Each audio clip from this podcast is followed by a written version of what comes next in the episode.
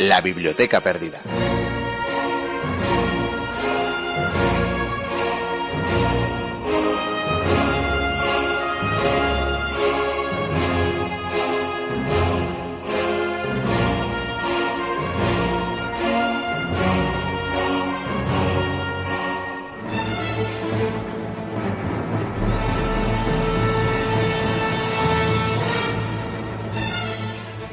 Adelante, hijos de los griegos, liberad la patria, liberad a vuestros hijos, a vuestras mujeres, los altares de los dioses de vuestros padres y las tumbas de vuestros antepasados.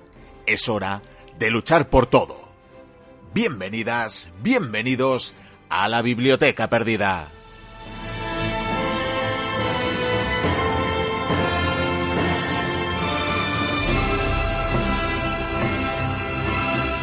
Con palabras eh, del autor Esquilo, del autor eh, griego, que recogía en su obra el himno que los griegos cantaban en los instantes eh, previos a la gran batalla naval de Salamina, la que será una de las protagonistas del programa de hoy, os damos la bienvenida a esta nueva entrega, a la entrega número 212 de la Biblioteca Perdida programa que, como ya apuntamos, eh, tendrá las guerras eh, médicas eh, como telón. De fondo, la Segunda Guerra Médica en concreto, aunque en nuestro caso será la tercera entrega que le dediquemos al conflicto entre griegos y persas, en esta ocasión con dos célebres batallas, una naval, a la que hacíamos en referencia ahora mismo, la batalla de Salamina, y otra sobre terreno firme, a la que sería la última gran batalla terrestre de este conflicto. Nos referimos, por supuesto, a la batalla de Platea.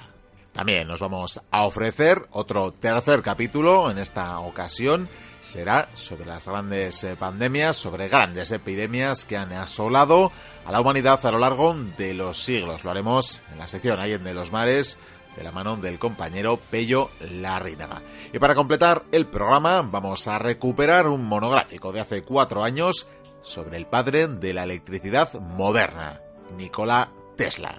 Saludamos eh, ya a las y los oyentes que nos siguen a través eh, de las eh, diferentes emisoras que nos emiten en el FM Radio Oasis, Artegalia Radio, Cuac FM, Onda Polígono, Onda Fue Mayor, Radio Bronca, Chena, Antorba, Cadena Neo, Radio Mutant, Radio Ujo y Radio Iris 7 Aranda. Saludos eh, de quienes hacen posible este programa semana tras semana de Vikendigo y Curía, de Pello Larrídaga, de Javier Senderos y desde que os habla Miquel Carramiñana. Encantados de teneros al otro lado de las ondas una semana más.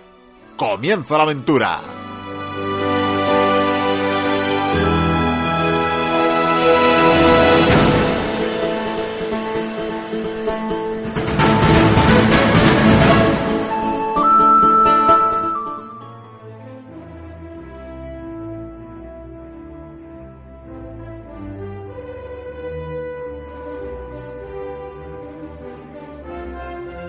Con esta sintonía nos adentramos eh, en la historia, remontamos eh, siglos, remontamos eh, milenios y volvemos a la Grecia clásica para seguir hablando de las guerras médicas, de ese choque de Oriente con Occidente, de esa contención de la aplastante fuerza persa por parte de los griegos. Nos quedamos en el último programa, en el último monográfico que le dedicábamos a las guerras médicas con la heroica resistencia de Leónidas y los suyos en el paso de las Termópilas y con su cabeza en una pica. ¿No es así, señor Goicuría? yo más bien diría el heroico avance de los pobres soldados de Jerjes frente a ese muro de lanzas.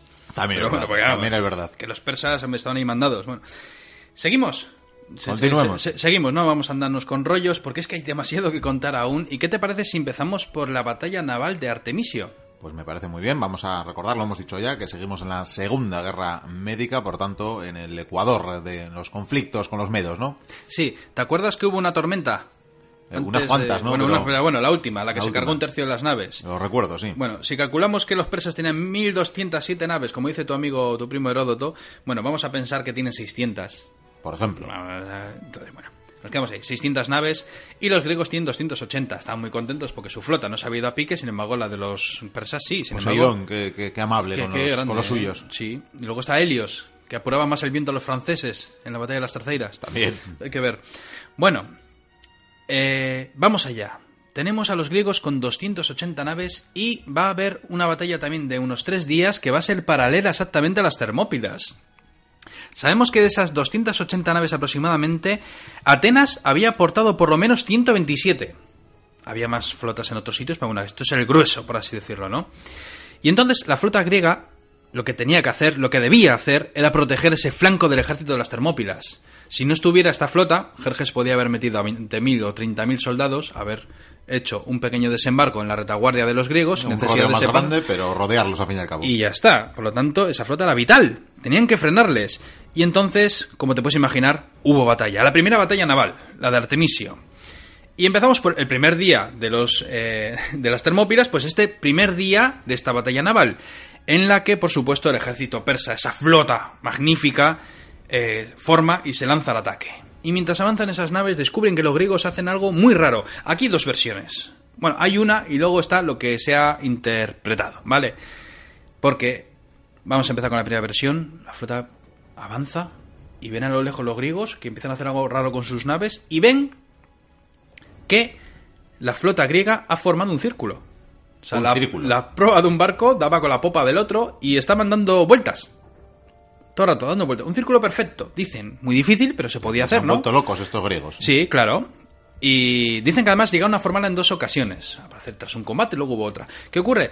Eh, ¿Qué estupidez es esta? Vale, sí. En cuanto envías la flota, resulta que cuando intentas meter tus espolones puedes pillar algún barco. Pero que resulta que como está girando como si fuera una centrifugadora, cada dos por tres los espolones de las naves están golpeando a las otras. Porque en el arte de la batalla en el mar es algo diferente a lo que podemos imaginar.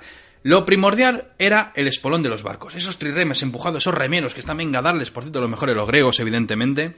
Eh, lo que hacen es cuando ven un objetivo, empiezan a remar a todo correr, a todo correr, entonces chocan con el espolón de su barco, es decir, la punta de esos navíos de madera, esa punta estaba hecha de bronce seguramente, eh, bien reforzadas, con esos barcos que además tienen un ojo en cada extremo, como si fuera una cara. Entonces, al chocar contra el barco enemigo, eh, pues imagínate, se llevaba no sé cuántas bandas de remos, entraba dentro, eh, más de uno se caería al agua.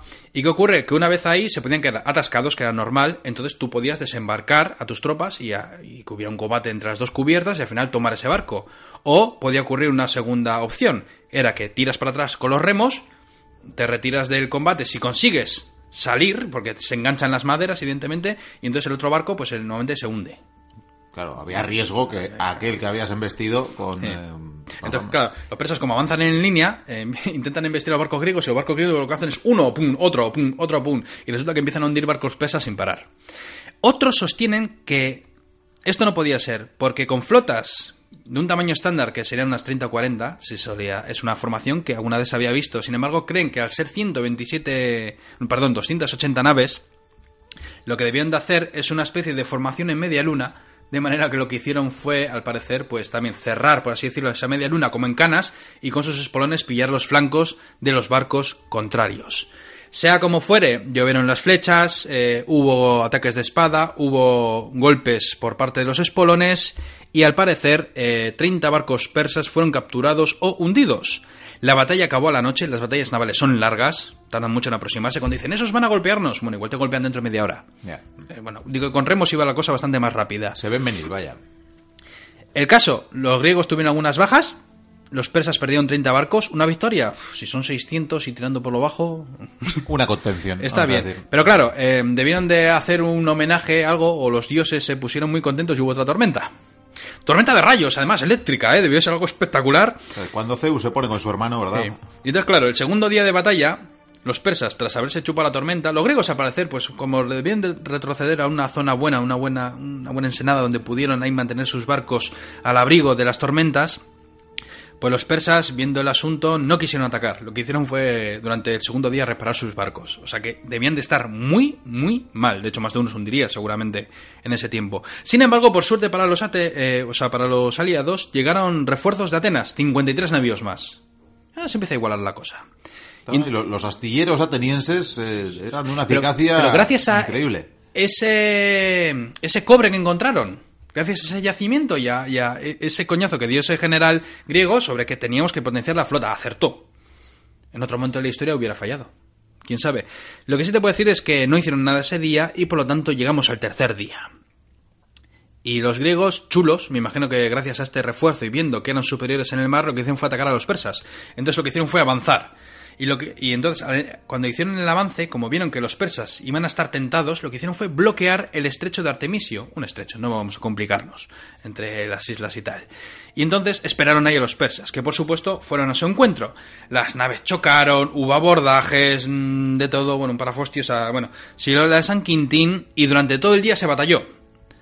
Cuando llegó la noche, ambas fuerzas se retiraron.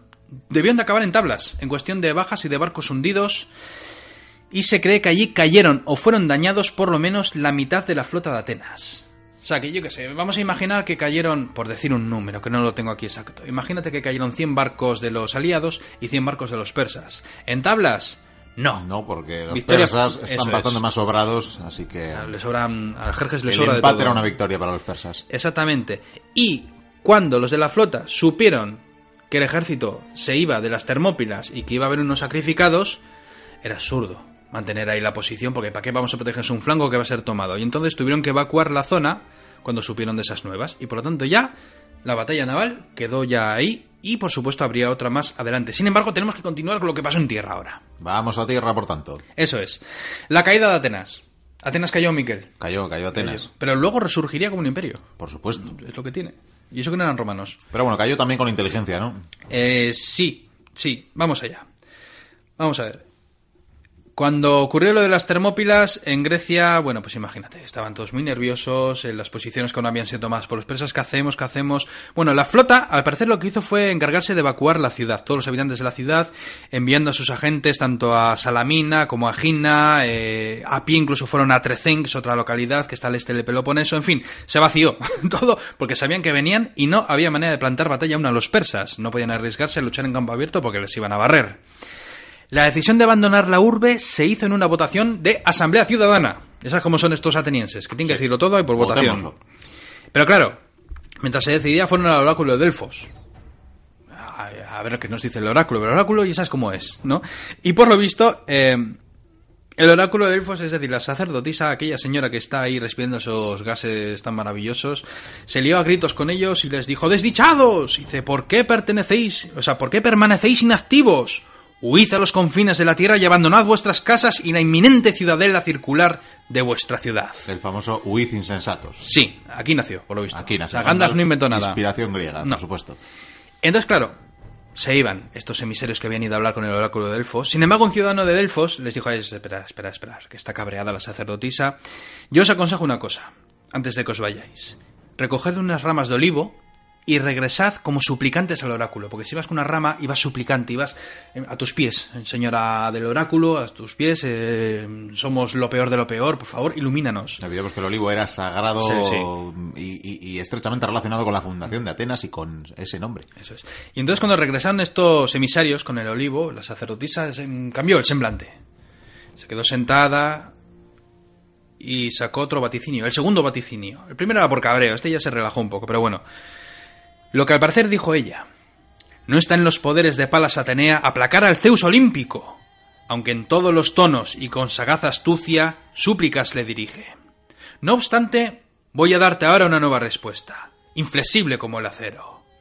Cuando se ha tomado todo cuanto encierra la tierra de Cécrope y el valle de Citerón Augusto, Zeus, el de penetrante mirada, concederá a Tritrogenia un muro de madera, atento a esto, único e inexpugnable baluarte que la salvación supondrá para ti y para tus hijos. No guardes indolente a la caballería y al ingente ejército de tierra que llega del vecino continente. Al contrario, retírate, vuelve la espalda para poder hacer frente en un día.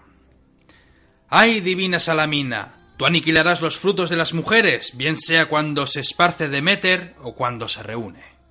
Entonces, claro, estos emisarios que espero que lo hubieran apuntado, cuando regresaron a Atenas contaron lo que había dicho el oráculo y empezó un follón. Imagínate. ¿Por qué? Pues porque había que sacar el significado de esas palabras. Y porque unos decían, oye, pues eh, que ha dicho esto, no lo otro, yo creo que esto significa esto, en fin, hubo un cacao. Entonces, eh, lo que sí tenían claro es que había que huir. Eso, eso era evidente. Pero Temístocles y otros defendieron lo de Salamina, porque ella nombró Salamina y también nombró aquello de lo de un muro de madera único e inexpugnable baluarte. Y decían, seguramente se refiere a los barcos. Igual son los barcos los que deben de... O sea, lo que tenemos que hacer es huir y utilizar los barcos para defender nuestra patria. Se hizo un decreto por el cual se reclamó que todos los ciudadanos condenados al ostracismo volvieran a su ciudad para defenderla. Cuando llegaron, hay que defender la ciudad, tal, Lo que pasa es que lo que tenemos que hacer es huir, intentar luchar por mar, que ya veremos cómo lo hacemos, pero desde luego la ciudad está condenada. Dicen que al parecer solo se quedó en Atenas el tesoro, el tesoro que había, y las sacerdotisas de la Acrópolis, que por supuesto fueron asesinadas, violadas y todo lo que se te ocurra, y esclavizadas. Sí, de hecho en ese retiro, ¿no? Veían las cercanías de la isla Salamina, desde ahí veían cómo, cómo tomaban la Acrópolis, cómo la desolaban eh, Salamina no lo hemos dicho, pero era una isla, ¿no? Era una isla, sí. Había un estrecho, era una isla muy cercana a la tierra con un pequeño paso por mar, que de eso hablaremos. Atenas fue saqueada, eh, tiraron, bueno, aniquilaron a todos los que se quedaron, porque hubo, siempre hay alguien que se queda. Prendieron fuego a los templos, destruyeron todo, fue un auténtico desastre y los atenienses lloraron, lloraron su pérdida. Vamos allá con la batalla de Salamina, Miquel. adelante. Yo creo que la sacerdotisa algo de razón tendría, ¿eh? Todo esto. Lo que pasa es que hay que entenderla. Sí, o eso a Temístocles le hacía falta que le avalaran los argumentos. Claro, y que imagínate, un muro de madera, pues igual uno se puso a hacer muros de madera, lo hubiera interpretado mal y entonces pues hubiera sido peor. Es inteligente este Temístocles, ¿eh? Eres espabilado, desde luego eres espabilado. No sé yo si creía mucho en los dioses, pero desde luego era espabilado. Vamos allá, Salamina. Bien. La flota lena lo que hizo fue fondear en la costa oriental de Salamina. Al parecer rondaban las unas 300 naves aproximadamente. Entonces, eh, mientras tanto seguía la teoría del estrecho de Corinto y de su muro, es decir, que se seguía construyendo un muro, se estaba preparando en el estrecho de Corinto. ¿Para qué? Ha caído Atenas. Pues lo lógico es que ahora el ejército de Jerjes avance para acabar por conquistar lo que queda del territorio griego. Sin embargo, claro, se va a encontrar llegado el momento, en ese estrecho de Corinto, pues con unas termópilas, solo que con más de 30.000 oplitas de soldados, o sea, que he hecho cuentas. Sí, esa que ya se te quitan las ganas. Joder, vamos. No, no, a ver, no se podía. Lo dejo así de claro, no se podía. Entonces, ¿qué ocurre? Pues que la flota persa, evidentemente, se iba acercando con el territorio de los persas. Hablamos de una flota que llegó a Falero, que estaba al este de Salamina y que rondaba unos 700 barcos. Al parecer luego había otros 200 que venían de, de la satrapía de Egipto que irían a bloquear a estos atenienses por mar por la retaguardia y sin embargo al final no lucharon en la batalla. Pero bueno, es bueno comentarlo. Eran de, ciudades fenicias, ¿no? O incluso de, sí, sí, sí, las mejores, claro. Imagínate. Dicen que Temístocles envió un esclavo de confianza suyo llamado, llamado Sicino con un mensaje para el propio Jerjes. Vete a hablar con él. Le dijo que los griegos andaban peleados. y que, que, aparentaría que traicionaba a los griegos. Sí, este claro, bueno, claro eso, los griegos andan peleados y están a punto de huir. Y que lograría una gran victoria si conseguía alcanzar a la flota. Sí, porque tenía, o sea, le mintía sobre dónde estaba fondeada parte de la tropa, ¿verdad? Por dónde huían. Y Jerjes que al parecer se lo cree todo, la verdad es que aquí peca de incauto. Pues, Aunque tampoco tenemos certeza, ¿no? De, de este testimonio, de, de, esta parte. No, también se lo pudo haber dicho cualquiera o lo pudo intuir simplemente. Entonces, eh, a eso de medianoche, el grueso de la flota persa fue llegando poco a poco hasta el estrecho de Salamina. Un pequeño islote fue tomado por infantes persas porque sospechaban que allí habría batalla y su misión sería la de proteger a los suyos desde la costa, por si hubiera desembarco o lo que fuera. Dejan ahí un pequeño piquete, por así decirlo. Es que, claro, a ver, es muy difícil explicarlo porque hay que tener un mapa delante, pero bueno, si los mochulos se puede escuchar la tertulia, ven un mapa, que además hay mapas para ir y tomar, entenderán mejor la batalla. Los oficiales griegos seguían debatiendo. ¿Hay que luchar o hay que huir? Y bueno, supieron de la llegada de la flota enemiga y decidieron que había que luchar. De hecho, Temístocles, que era el más pesado, él sabía que había que luchar en Salamina, les dijo que en esa zona, en Salamina en concreto, en esos estrechos, los persas no podían contar con la amenaza del número. Era tan estrecho, había unos pasos tan complicados como las termópilas que los barcos eh, entran muy poquitos de, de frente. Y claro, y no solo eso, él sabía que los persas desconocían aquellas costas y su geografía, mientras que los griegos se lo sabían de pe a pa. Seguían las disputas, sin embargo, porque había otros que decían, no, no, yo creo que tenemos que huir y plantar batalla más adelante. Y entonces hubo una amenaza. La, primera, eh, habría más amenazas. Eh, se llegó a decir, los, hablamos de la flota ateniense, que es la más poderosa, evidentemente, o luchamos en Salamina, o nos vamos y fundamos una Atenas nueva en Italia. Ya se había amenazado una vez, se volverá a amenazar.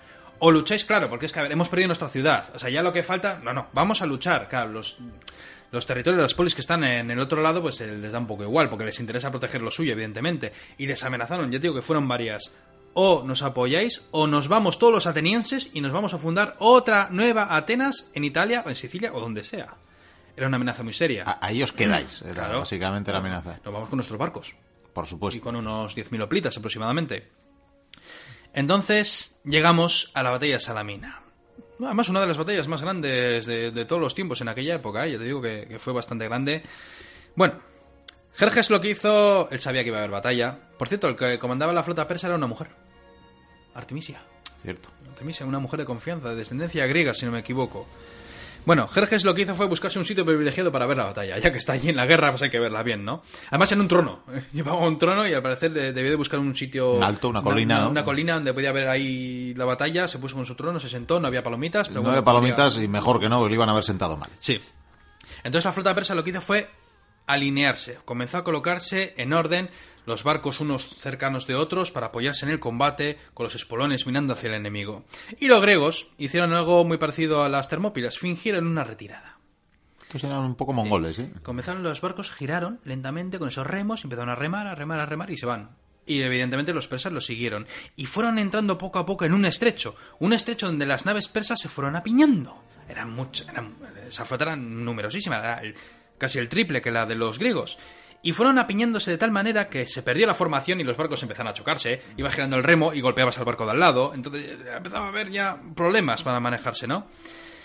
Encima, claro, para colmo, encima la tri- las tripulaciones no habían dormido la noche anterior, que siempre, hay- que siempre duele. No sé si habrán desayunado, que siempre decimos que el desayuno es importantísimo. Muy importante. Pero encima, para colmo, los dioses griegos, como siempre, van a apoyarles y se levantó un fuerte oleaje, lo cual hizo que ya fuera más que difícil maniobrar los barcos. Siguen avanzando, siguiendo los barcos grie- griegos, y de repente ve que la flota griega comienza a dar media vuelta y se prepara para luchar. Y no solo eso, cuando están avanzando descubren que hay otro hueco, un pequeño estrecho, por donde hay fondeados otras naves griegas, que están apuntando a su flanco izquierdo. Y es entonces cuando las naves griegas comienzan a avanzar todas a la vez y van a embestir a los persas. Empiezan a hacer señales de trompetas, todo tipo. Bueno, los capitanes de trirremes están ahí a tope, se llaman trirarcas o algo así. Y claro, los persas como estaban chocando entre ellos, no podían moverse, no podían prepararse para dar velocidad, para embestir con sus espolones, eran un blanco perfecto. Y entonces, imagínate, de repente los barcos griegos empiezan a llegar, empiezan a chocar con sus espolones contra los barcos persas, se empiezan a hundir, muchos se quedan enganchados, empieza a haber combate a cuerpo entre los barcos, hay flechas, hay disparos, hay de todo. De hecho, los persas del islote fueron asaltados por un grupo de oplitas. Hizo una especie de desembarco ahí como si fueran marines. Bajaron los oplica- oplitas, formaron una pequeña falange y los fueron masacrando. Y Jerjes estaba viendo la batalla, estaba viendo cómo las vanguardias de sus navíos estaban hundiendo, los soldados del islote suplicando por sus vidas. Y no solo eso, es que em, había tres sobrinos suyos que murieron en ese islote. Pues mira, le dolió en lo personal también. Claro, en pero lo eso te- le pasa por juntarlos. También. Efectivamente, efectivamente. Eh, bueno, y los que encima, claro, eh, cuando los barcos hundían, los que sabían, bueno, los que no sabían nadar se ahogaban, eso está claro. y los que podían nadar iban nadando y llegaban de milagro a las costas, tanto a las del islote, que los mataron, o a las otras costas donde estaban los atenienses, que evidentemente también los masacraron. Es decir, que estaban masacrando persas por doquier. Y al final del día, Miquel, eh, lo que quedaba de la flota persa huyó temerosa, chocándose entre ellos, bueno, un caos terrible. Dicen que perdieron 200 barcos. 200. 200 barcos, un, podemos pensar que una tercera parte. O sea, casi tanto como tenían los griegos. Es decir, los barcos que lucharon, porque como estaban encajonados en un cuello de botella, pues lo- los 400 barcos que giraron y dieron media vuelta y se es. salvaron. Los otros fueron aniquilados. Se creen que los griegos perdieron 40 naves. O sea que podemos decir que están parejos. Eh, Sí, por la proporción de bajas, pero bueno, es una victoria griega en todo caso porque los persas han sufrido un mazazo, se han retirado temerosos y las 200 naves de Egipto pues siguen esperando en la retaguardia a ver si vienen que no vienen. Vamos a recordar aquello que dijo Plutarco. ¿Qué dijo Plutarco? Dijo, los helenos sabían que cuando llega la hora del combate, ni el número, ni la majestad de los barcos, ni los gritos de guerra de los bárbaros pueden atemorizar a los hombres que saben defenderse cuerpo a cuerpo y tienen el valor de atacar al enemigo. Qué bien escribían estos griegos, eh. ¿Verdad? Es que daba gusto. Sí. Bueno, eh, Jerjes, imagínate cómo estaba. Creo que además murió incluso el- la Artemisia, creo que murió en esta batalla. El rey desde su trono empezó a jurar, a perjurar. Bueno, eh, se sentía a gusto habiendo prendido fuego a Atenas, pero claro, es que vio otra derrota. O sea, le estaba costando mucho esta campaña. Dijo, si lo sé, avanzo hacia Rusia, no sé. Vamos. Y entonces, bueno, empezó a estudiar con sus generales eh, cómo debían de continuar la campaña. Su ejército levantó el ejército, evidentemente, comenzaron a avanzar en columna, atravesó Megara, el territorio de Megara, saqueando todo a su paso, evidentemente, por el cabrío, pero claro, llegaba el invierno. Porque la campaña, claro, tanto tapón, tanto rollo, tanto bloquearles, pues eh, el tiempo había pasado, había llegado el invierno, y en invierno no se lucha. Es muy arriesgado. Entonces, y ni te cuento para la flota, claro, en invierno. Y entonces había que acuartelarse, y por ello ordenó a la flota regresar a las costas de Asia Menor no se la podía jugar a que hubiera más tormentas, porque creo que las tormentas han hundido unos 500 barcos. Fue el peor ah, enemigo. Desde, luego, o sea, pero vamos, ríete tú del invencible.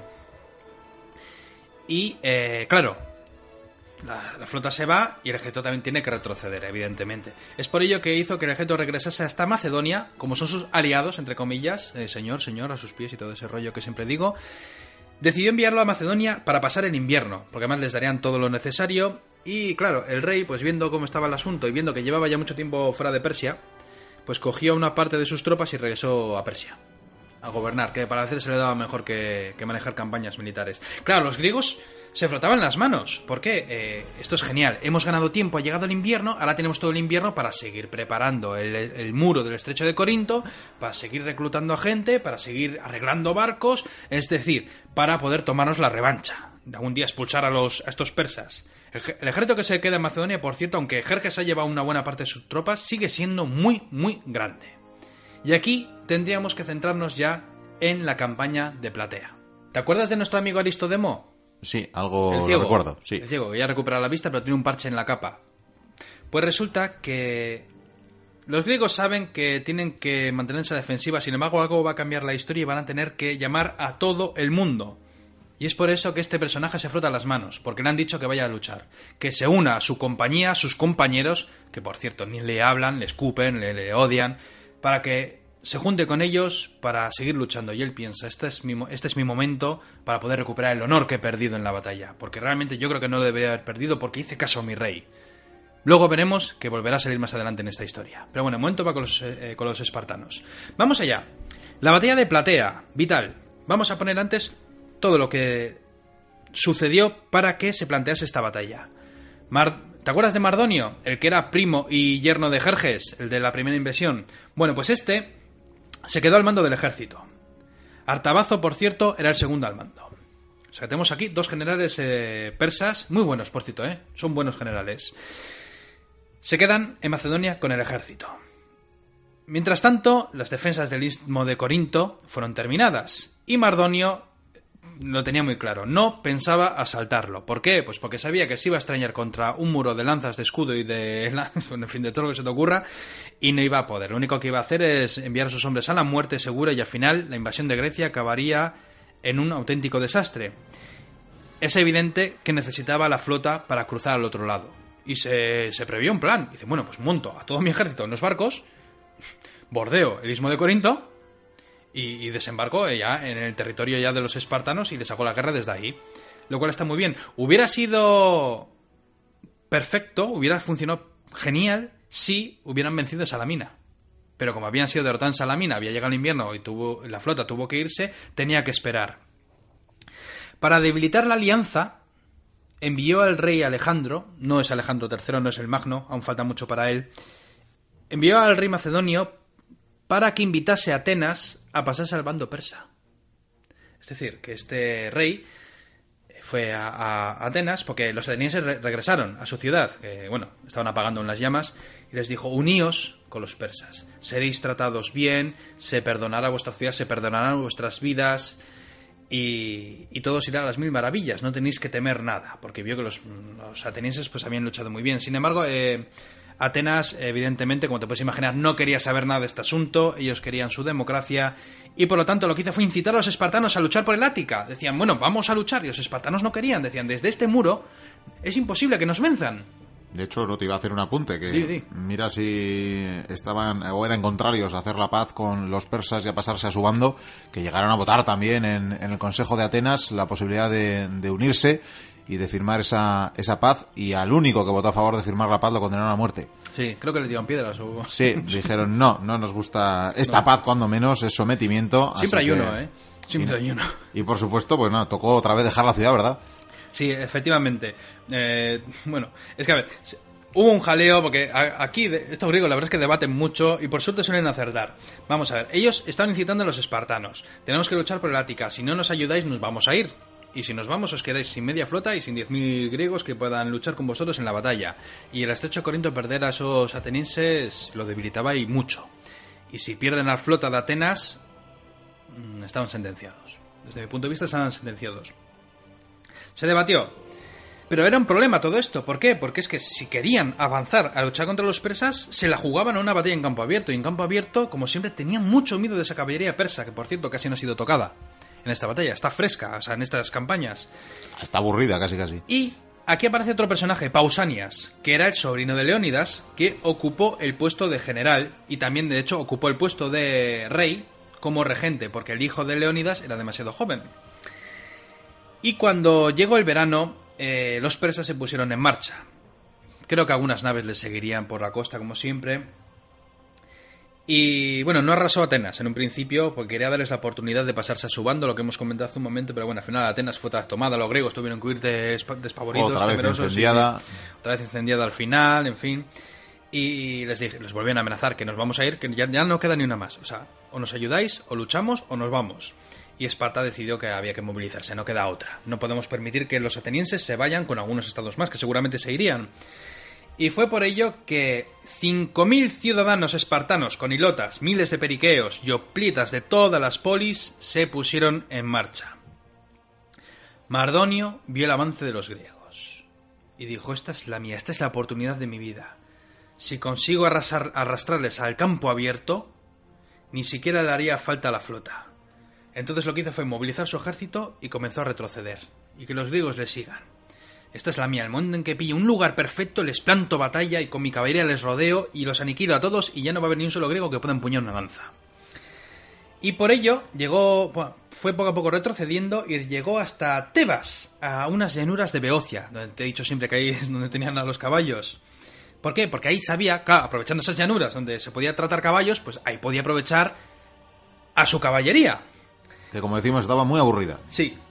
Y en Eleusis, las tropas atenienses se unieron por fin con Pausanias, además de otros aliados. Es decir, que a medida que avanzaban los griegos, los demás estados griegos iban poco a poco a- eh, agrupando y al final el ejército griego crecía en número. Era, inferior al persa. Iba a decir, con un apunte temporal, estamos en verano del 479. Efectivamente.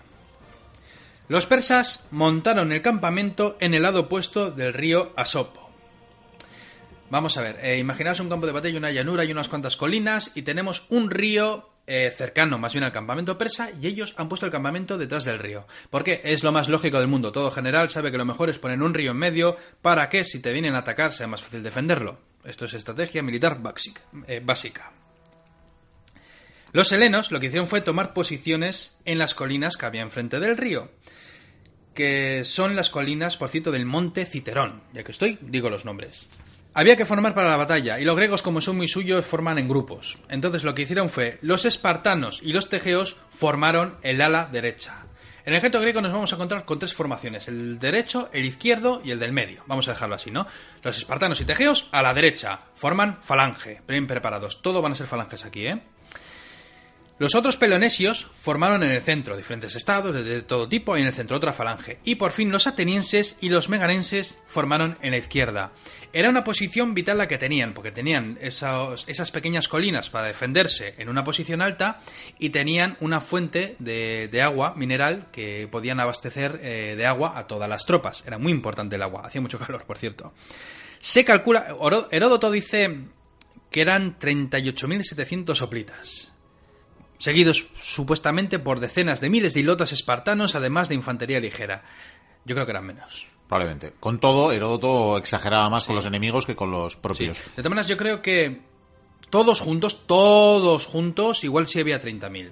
Yo, para simplificarlo, vamos a pensar que tanto en la izquierda, en el centro y en la derecha nos encontramos un contingente de 10.000 en cada uno. Vamos a simplificarlo así, ¿vale? 10.000 en cada lado, así es más fácil. Mardonio, que se frotaba las manos, era superior en número.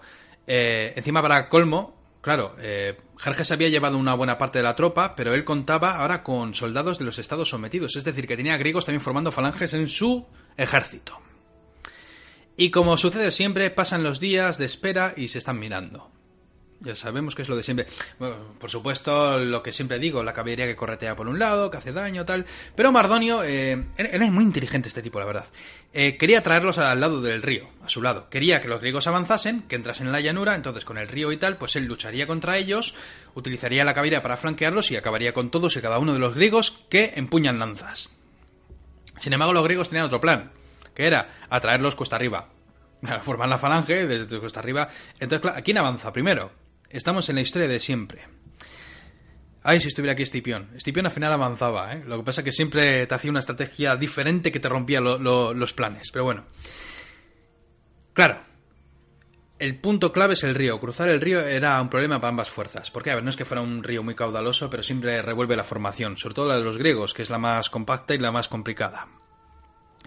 Entonces él lo que hizo fue hacer cada vez más ataques de caballería persa, de esa caballería ligera que va haciendo daño, pues se comenzó a especializar. ¿En qué? En dedicarse a hostigar las líneas de abastecimiento de Pausanias, que es el general espartano que comanda esta, esta fuerza. Y claro, llegó un día incluso en que llegaron a, tomar una columna entera de suministros que claro, dejó a los griegos eh, en, plan, en, un plan en que tenían que racionar la comida porque se estaban quedando sin comida, estaban haciendo mucho daño. Esa caballería era tan buena, hacía tanto daño que su propia caballería, que era ínfima, pues no era capaz de hacer nada. O sea que los griegos las están pasando mal. Y no solo eso, llegó el día en que incluso llegaron a cegar la fuente, esa fuente de agua que había. Efectivamente, claro. Es, casi un asedio en pleno campo de batalla, ¿no? Sí, sí, sí. Además, era, es que era el único manantial de agua potable. Entonces, claro, como faltaba agua, faltaba comida y la caballería no hacía más que acosarles, los griegos tuvieron que pensar, ¿qué hacemos?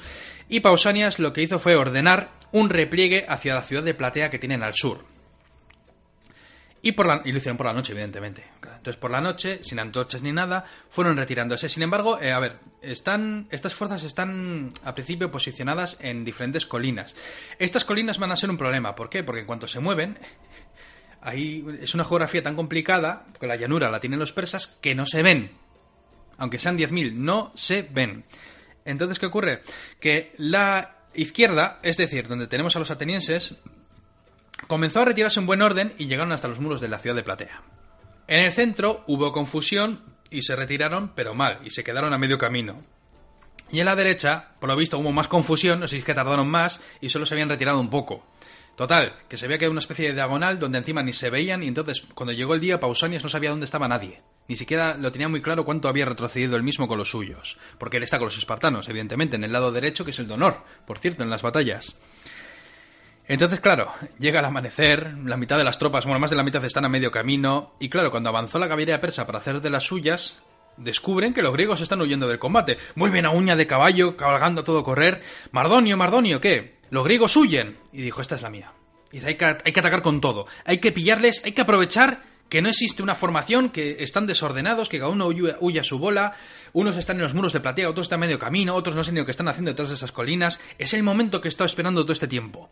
Cruzaron el río, el Asopo, eh, malamente al principio, formaron tras cruzar el río y empezaron a avanzar en orden. Entonces, para simplificarlo, porque igual nos volvemos locos, la caballería persa comenzó a avanzar al frente de los rezagados. Es decir, que el grueso de las tropas persas, lo más gordo, vamos a dejarlo así, avanzan en dirección a los espartanos y los tejeos que encima están más cerca. Pausanias hizo llamar a todos los contingentes, hay que prestarse a la batalla, tenéis que volver a avanzar, tenemos que formar todos una falange inmensa para frenarles. Sin embargo, eh, los persas habían chocado ya contra los atenienses. ¿Por qué? Pues porque lo que había hecho este personaje es enviar la caballería al flanco de los griegos que están eh, al lado de las murallas de Platea, envió toda la caballería posible, luego con contingentes de infantería, para trabarlos. Entonces, los atenienses chocaron. que llegaran, ¿no? A, las murallas. Chocaron contra. No, estaban ya ahí, pero chocaron contra los atenienses. Llegaron luego más, más persas. Eh, lo que hicieron fue atascarles. Entonces, hay 10.000 griegos que ya no luchan. Y, y Pausanias ni siquiera se ha enterado, porque como hay colinas, no sabe que el flanco izquierdo ya está en pleno fragor de la batalla. Los del centro ni se enteran, por cierto, ni se van a enterar en toda la batalla. Los del centro estamos oyendo ruidos, a la izquierda, a la derecha, es que hay colinas, no vemos nada. No va con nosotros. Claro, como estos han enviado la caballería para un flanco y el grueso está yendo hacia los espartanos, pues imagínate. Entonces, bueno, Se han roto las comunicaciones, como te puedes imaginar. Nadie se entera de nada. Entonces, los griegos están vencidos en un, en un principio, porque no tienen nada que hacer. Vencidos Entonces- no, pero vendidos sí, ¿no? desde luego, vamos. Hombre, yo en un principio diría vencidos. Lo que pasa que es que todos se llevan una sorpresa, tanto los griegos como los persas. ¿Por qué digo esto? Vamos a ver, espartanos y los tegeos, ¿no? Estaban a solas, estaban huyendo, hay que formar, y de repente ven, ven una masa inmensa de, de- de miles de, de persas que avanzan a pie, disparan algunas flechas, tal. Y este dice, bueno, bueno, pero ¿qué vamos a hacer? Bueno, pues eh, vamos a hacer un bloque. Forman la falange, colocan los escudos y los persas cuando llegan empiezan a disparar flechas. Empiezan a disparar flechas, flechas, flechas, durante todo el rato caen flechas, flechas, flechas, sin parar. Y Pausanias no da la orden de avanzar. ¿Por qué? Porque está esperando a que lleguen los refuerzos. Esos refuerzos que nunca van a llegar. Porque como bien he dicho... Pues no saben ni lo que pasa. Unos están atascados luchando y los otros están mirando todas las direcciones que no saben lo que está pasando. De hecho, por cierto, eh, llega un momento en que Mardonio morirá en batalla. Como lo oyes. Menos mal que ganaban. Y aquí te tengo que decir una cosa, porque vamos a ver, los persas están aguantando las flechas, la cosa pinta mal, porque claro, están quietos, no avanzan, y los persas tienen muchos persas y muchas más flechas, y no hace más que disparar flechas y la falange se mantiene quieta. Y Pausonia sigue mirando la colina y nada. ¿Te acuerdas de Aristodemo? Sí, sí. claro. El del parche. El, el de la vergüenza. El cegado, más bien. Está ahí en la primera línea con los suyos que no le hablan. Está cabreado. Esto no puede ser, esto no puede ser. Por mi orgullo de espartano y por mi valor y por mi entrenamiento y por todo lo que se me ocurra. Y por la memoria de Leónidas. Coge el tipo, aparta a sus compañeros, empieza a correr, ahí va a la carrera con su escudo. No sé si tira la lanza y saca la espada. Claro, los arqueros están disparando flechas y hay un tío loco que va corriendo. Y Pausania se queda, ¿pero qué ha hecho este loco? Y dice, ya, de perdidos al río. Todos adelante. Bah, entonces imagínate, yo me imagino esta escena de Aristonemo corriendo y detrás 10.000 griegos corriendo y los persas con sus flechas mirando y de repente bueno, la línea espartana choca. Bueno, primero choca Aristodemo, se carga un montón de persas, muere. Muere, es- muere, es- es- muere. es natural. Es, lo que tiene, ¿no? Pero de choca esta No línea. tenía sangre de dioses. Los espartanos empiezan a luchar, pum, pum, empiezan a meter lanzas. Claro, los persas pues tienen los arcos, empiezan a luchar y ocurre algo que jamás lo hubieran pensado. Los persas les superan en número ampliamente, ¿no? Los persas no hacen más que, o sea, los espartanos no hacen más que aniquilar persas. Escudos de mimbre, lanzas más cortas, un entrenamiento que en comparación con el que tenían ellos no tenía nada que ver. Vamos, que si lo llegan a saber antes hubieran atacado, porque esa falange lo que hace es ir aniquilando persas sin parar, muchos se dan media vuelta, se chocan, siguen aniquilando, bueno, comienzan a avanzar, los persas, que les superaban en número, pero una barbaridad, huyen despavoridos y a medida que la falange espartana y aliada avanza, dejan en medio un, bueno, miles de muertos ensangrentados, no hay más que persas, van pisando persas sin parar, hacen una matanza espantosa. Bueno, eh, Mardonio, como te he dicho, ha, muerto, entonces hay pánico en el, ejército persa y todos corren al campamento. Y los espartanos detrás con sus compañeros aniquilando gente sin parar.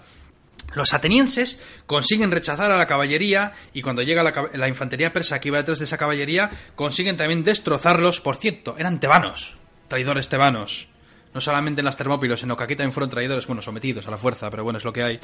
Los atenienses consiguen ganar y avanzan también. Y los que están en el medio ya se, empiezan a ver gritos, huelen sangre y comienzan también a Va- avanzar. vamos para allá, ¿no? Sí, o sea que al final todos para adelante, es lo más, es lo más práctico. Y al final, eh, los atenienses se reunieron con los espartanos y los tegeos que estaban esperando para asaltar el campamento enemigo, iban a asaltarlo. Y cuando llegan ya los atenienses, esta es la nuestra. Y todos juntos avanzan, bueno, asaltan la plaza, se cargan a todo bicho viviente, rinden el campamento. Lo- Los, decían que muchos persas en la parte de- del campamento que hay detrás tiran el muro, salen corriendo despavoridos. Bueno, Artabazo, que era el segundo al mando, eh, se retira con todo lo que le restan. Dicen, según Heródoto, eh, 40.000, huyó con 40.000.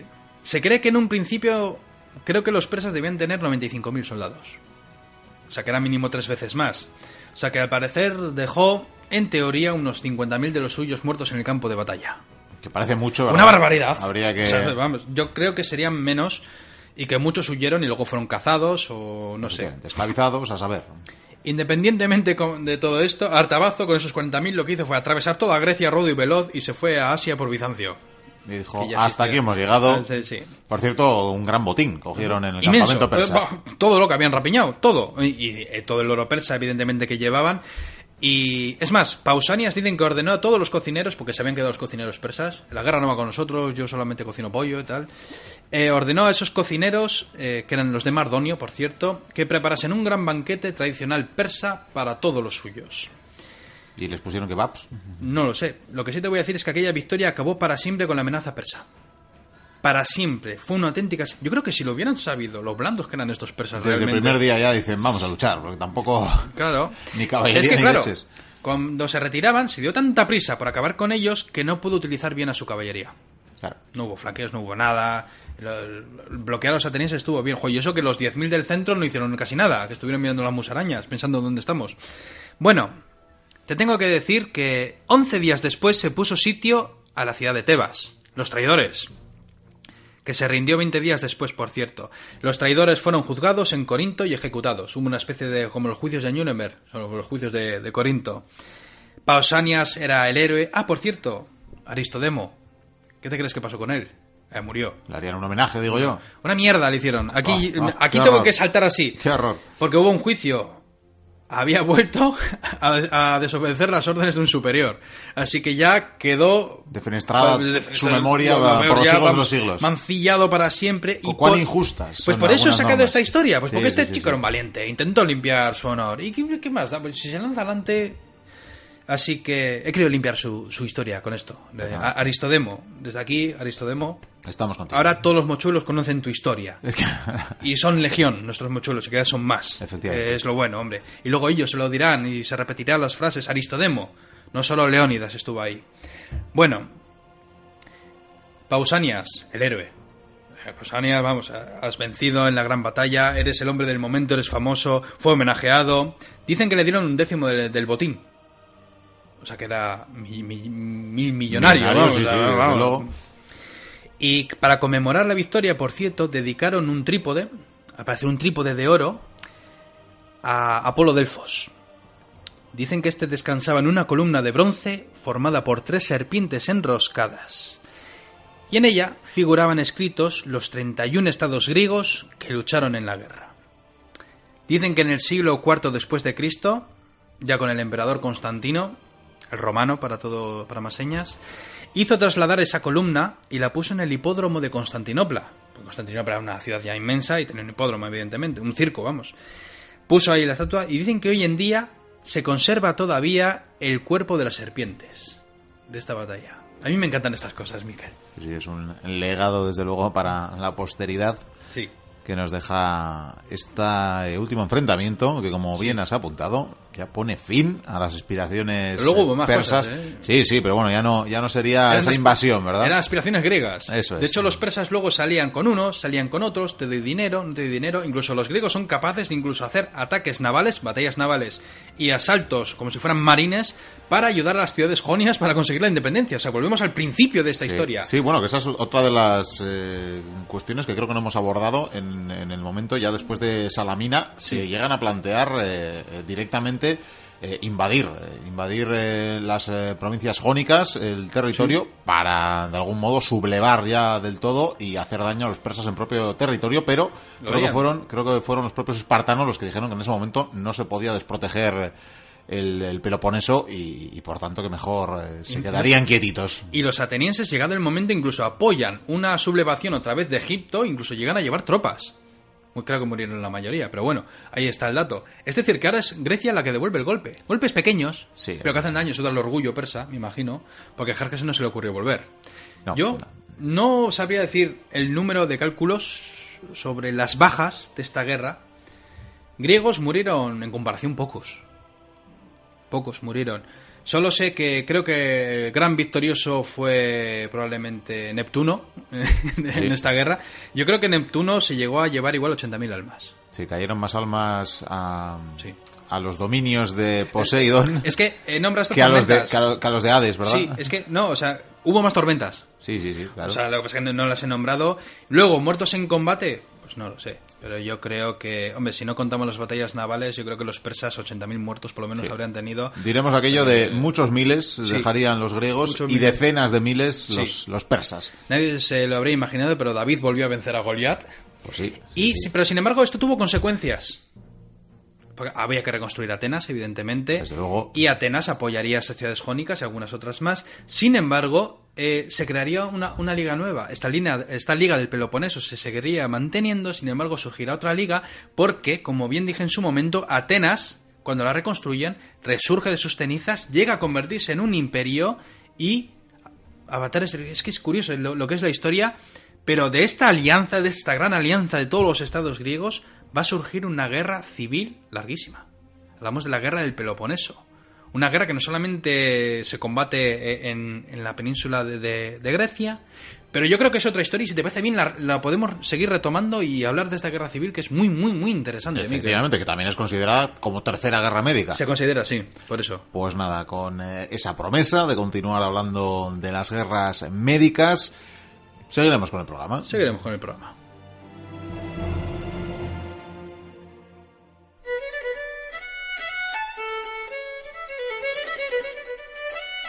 Allende los mares.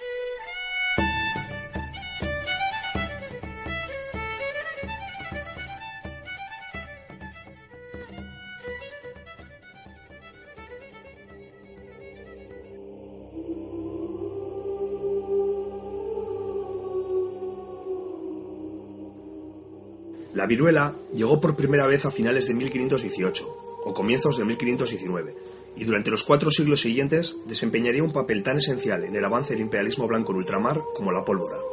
Quizás un papel más importante, porque los indígenas hicieron que los mosquetes y después los rifles se volvieran contra los intrusos. Pero la viruela luchó muy raramente al lado de los indígenas. Normalmente, los intrusos eran inmunes a ella, así como a otras enfermedades infantiles del viejo mundo, la mayoría de las cuales eran nuevas al otro lado de los océanos.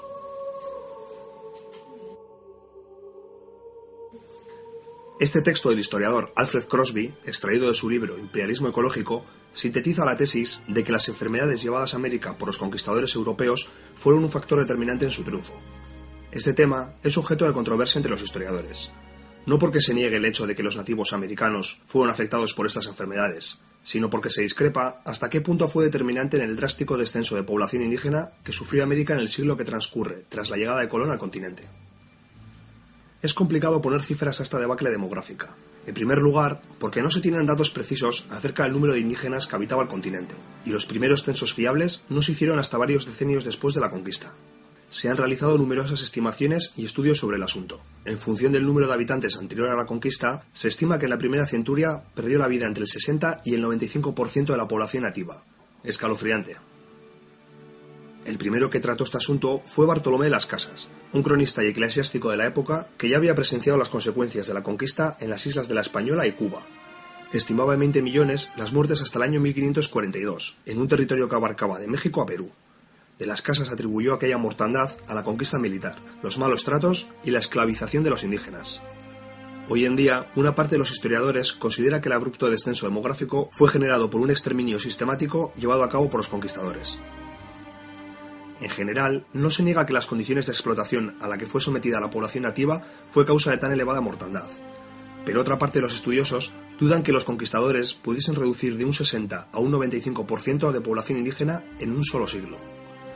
En primer lugar, a pesar de la sorprendente posición de fuerza que pronto lograron los europeos, se alega que estos no eran muchos.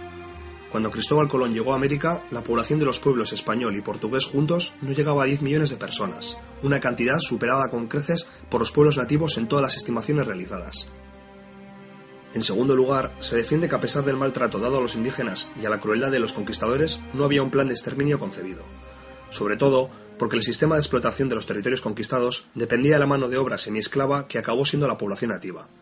Aún así, se considera que el número de muertes es muy elevado para que se derivase exclusivamente de la falta de escrúpulos de los intrusos y de los malos tratos hacia los indígenas. Con esto, no queremos decir que no existiesen. Se ha demostrado y está aceptado que esta despreciable práctica era común, y que en muchos casos se escapó al control de las autoridades coloniales. Entonces, ¿cómo explicar la elevada cantidad de muertes? Existe un gran consenso entre historiadores, demógrafos y ecólogos que apuntan a la introducción de enfermedades desconocidas por los indígenas y para las que carecían de defensas. Hay que indicar que durante siglos las poblaciones de Europa, Asia y África habían estado en contacto debido a las dinámicas migratorias y comerciales, realizándose de esta forma un proceso de unificación micróbica. Es decir, en esos tres continentes se habían sufrido durante siglos plagas y brotes, llegando a desarrollar defensas hacia ellas. En cambio, la población americana había estado aislada durante milenios. Los europeos llevaron una serie de enfermedades infecciosas que afectaron acumulativa y sucesivamente a indígenas de todas las edades. Se puede afirmar que estas enfermedades infecciosas, principalmente la viruela, fueron el principal factor del colapso que afectó a la población indígena americana. A esto hay que sumar la muerte de indígenas causada en las guerras entre ellos, los conquistadores y sus auxiliares, y las ya referidas condiciones de explotación. Los historiadores y demógrafos discrepan acerca de en qué grado contribuyeron unas y otras a la debacle demográfica, pero existe consenso sobre la realimentación de ambos grupos de causas. También hay que señalar la mortalidad indirecta causada por las enfermedades. En el caso de las mujeres, se tradujo en abortos o hijos mal formados, mientras que es muy posible que entre los varones las paperas y la viruela causaran infertilidad. Entre las principales plagas podemos destacar la gripe que afectó al Caribe tras el primer viaje de Colón. La viruela arrasó al imperio azteca y toda América Central a partir del año 1518, luego castigó a los incas en 1529 y en torno a 1560 irrumpió en las actuales Brasil y Argentina. El sarampión también hizo verdaderos estragos en el Caribe y América Central en los años 30. Tifus, fiebres tifoideas, peste neumónica, muchas fueron las enfermedades que acabaron con la vida de los indígenas. Quizás así se puede explicar tanta muerte. No tenían defensas contra ninguna y llegaron todas de golpe. Las consecuencias de estas epidemias son más que evidentes. La conquista de los territorios fue facilitada por esta circunstancia. Las plagas se propagaron muy rápido y llegaban antes que los castellanos. Tenochtitlán fue arrasada por la viruela antes de la expedición de Hernán Cortés, y la mencionada peste de viruela que afectó al imperio inca en 1529 ocurrió varios años antes de la llegada de Francisco Pizarro. No disponemos de crónicas de estas epidemias, para saber de primera mano la reacción de los nativos ante la plaga que los azotaba, pero es de imaginar la desazón que causaría entre ellos, al estilo de lo que contamos con la peste negra. Si luego además los conquistadores entraron en sus territorios a sangre y fuego, es posible imaginar el duro golpe que supuso para estas culturas. Otra consecuencia hoy en día palpable fue la introducción masiva de esclavos africanos en América. Para reemplazar como trabajadores a la gran cantidad de indígenas muertos, a partir del siglo XVII los europeos emplearon africanos subsaharianos. Estos eran secuestrados en sus lugares de origen y trasladados en barcos negreros a las nuevas colonias. Se estima que 12 millones llegaron vivos a América, donde fueron reducidos a la esclavitud. En esta cifra se excluye a todos aquellos que murieron en la travesía marítima y que fueron arrojados sin contemplaciones al mar, víctimas de la que quizás sea la peor pandemia, la codicia humana. Y ahora es cuando nos sale la pregunta, ¿no ocurrió la inversa? Pues sí, hubo enfermedades de América que afectaron a los conquistadores y que estos llevaron a Europa, aunque hay que decir que ni de cerca tuvieron el mismo efecto. Entre ellas vamos a destacar la sífilis, una enfermedad venérea del Caribe que fue llevada a Europa por los participantes del primer viaje de Colón. Inicialmente fueron pocos los casos, los cuales pasaron desapercibidos al ser considerados como enfermedades comunes. Fue a partir de las guerras de Italia, a finales del siglo XV, y en concreto el sitio de Nápoles de 1495, cuando la enfermedad se diseminó por toda Europa. Se cree que soldados españoles ya enfermos lo contagiaron a las prostitutas napolitanas. Cuando las tropas francesas de Carlos VIII tomaron momentáneamente la ciudad, los soldados galos recurrieron de los servicios de las ya infectadas meretrices, quedando por tanto afectados. La precipitada retirada francesa con que terminó aquella campaña militar favoreció la transmisión de la enfermedad, extendiéndose por todo el viejo continente. Por este motivo, inicialmente se conoció popularmente como el mal francés, aunque en general recibió este tipo de sobrenombres xenófobos en función del lugar y del enemigo del momento. Al principio, la enfermedad era altamente mortal y su padecimiento muy doloroso. De acuerdo al relato de Jared Diamond, las pústulas de la sífilis frecuentemente cubrían el cuerpo desde la cabeza a las rodillas, haciendo que se desprendiera la carne de la cara de las personas, y matando en pocos meses. Sin embargo, hacia mediados del siglo XVI la bacteria causante de la enfermedad evolucionó, y la sífilis dejó de ser tan letal, quedando la enfermedad crónica que conocemos hoy en día. La enfermedad consta de tres fases. En la primera fase aparece una pústula o chancro en el área donde se ha llegado la infección, este chancro es un potente foco de infección, pero desaparece antes de la segunda fase. Esta trae sarpullidos, cefalias, vómitos, fiebres y caída del cabello.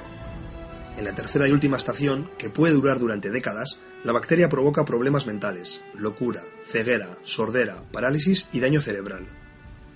Durante siglos, la sífilis era tratada con mercurio, una solución que casi siempre empeoró la condición del enfermo, debido a su alta toxicidad. Además, podía agravar los problemas mentales de los afectados. El término enfermedad venérea deriva del nombre de la diosa romana del amor Venus.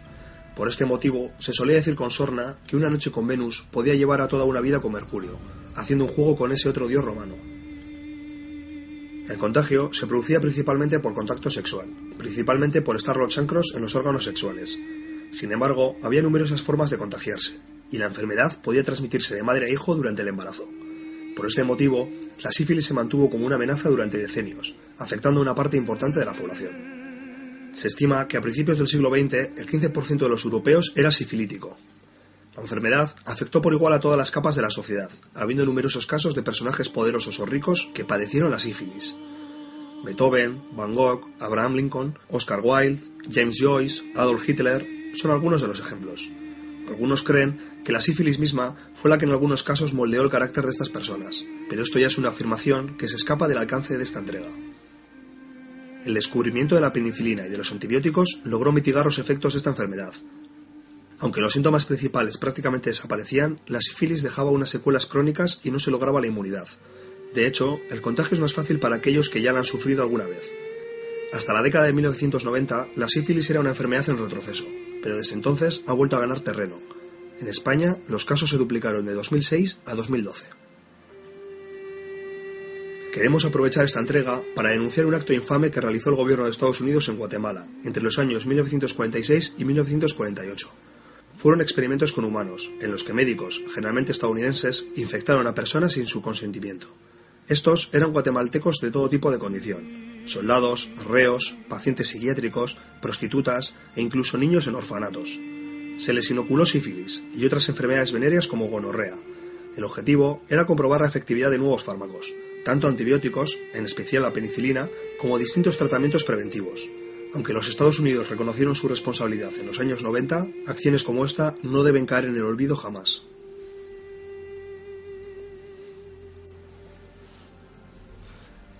La siguiente enfermedad que trataremos tuvo una gran incidencia durante el siglo XIX, aunque ya su existencia se conocía desde hace mucho antes. Hablamos del morbo o cólera, un mal que solemos escuchar cuando se produce algún desastre natural en países en vías de desarrollo. El cólera es causado por la bacteria Vibrio cholerae. Se trata de una enfermedad infectocontagiosa intestinal aguda, que produce una diarrea caracterizada por deposiciones semejantes al agua de arroz. La infección generalmente es benigna o asintomática, pero a veces puede ser grave. Aproximadamente una de cada 20 personas infectadas puede tener la enfermedad en estado grave, caracterizada por diarrea acuosa profusa, vómitos y entumecimiento de las piernas. En estas personas, la pérdida rápida de líquidos corporales lleva a la deshidratación y a la postración.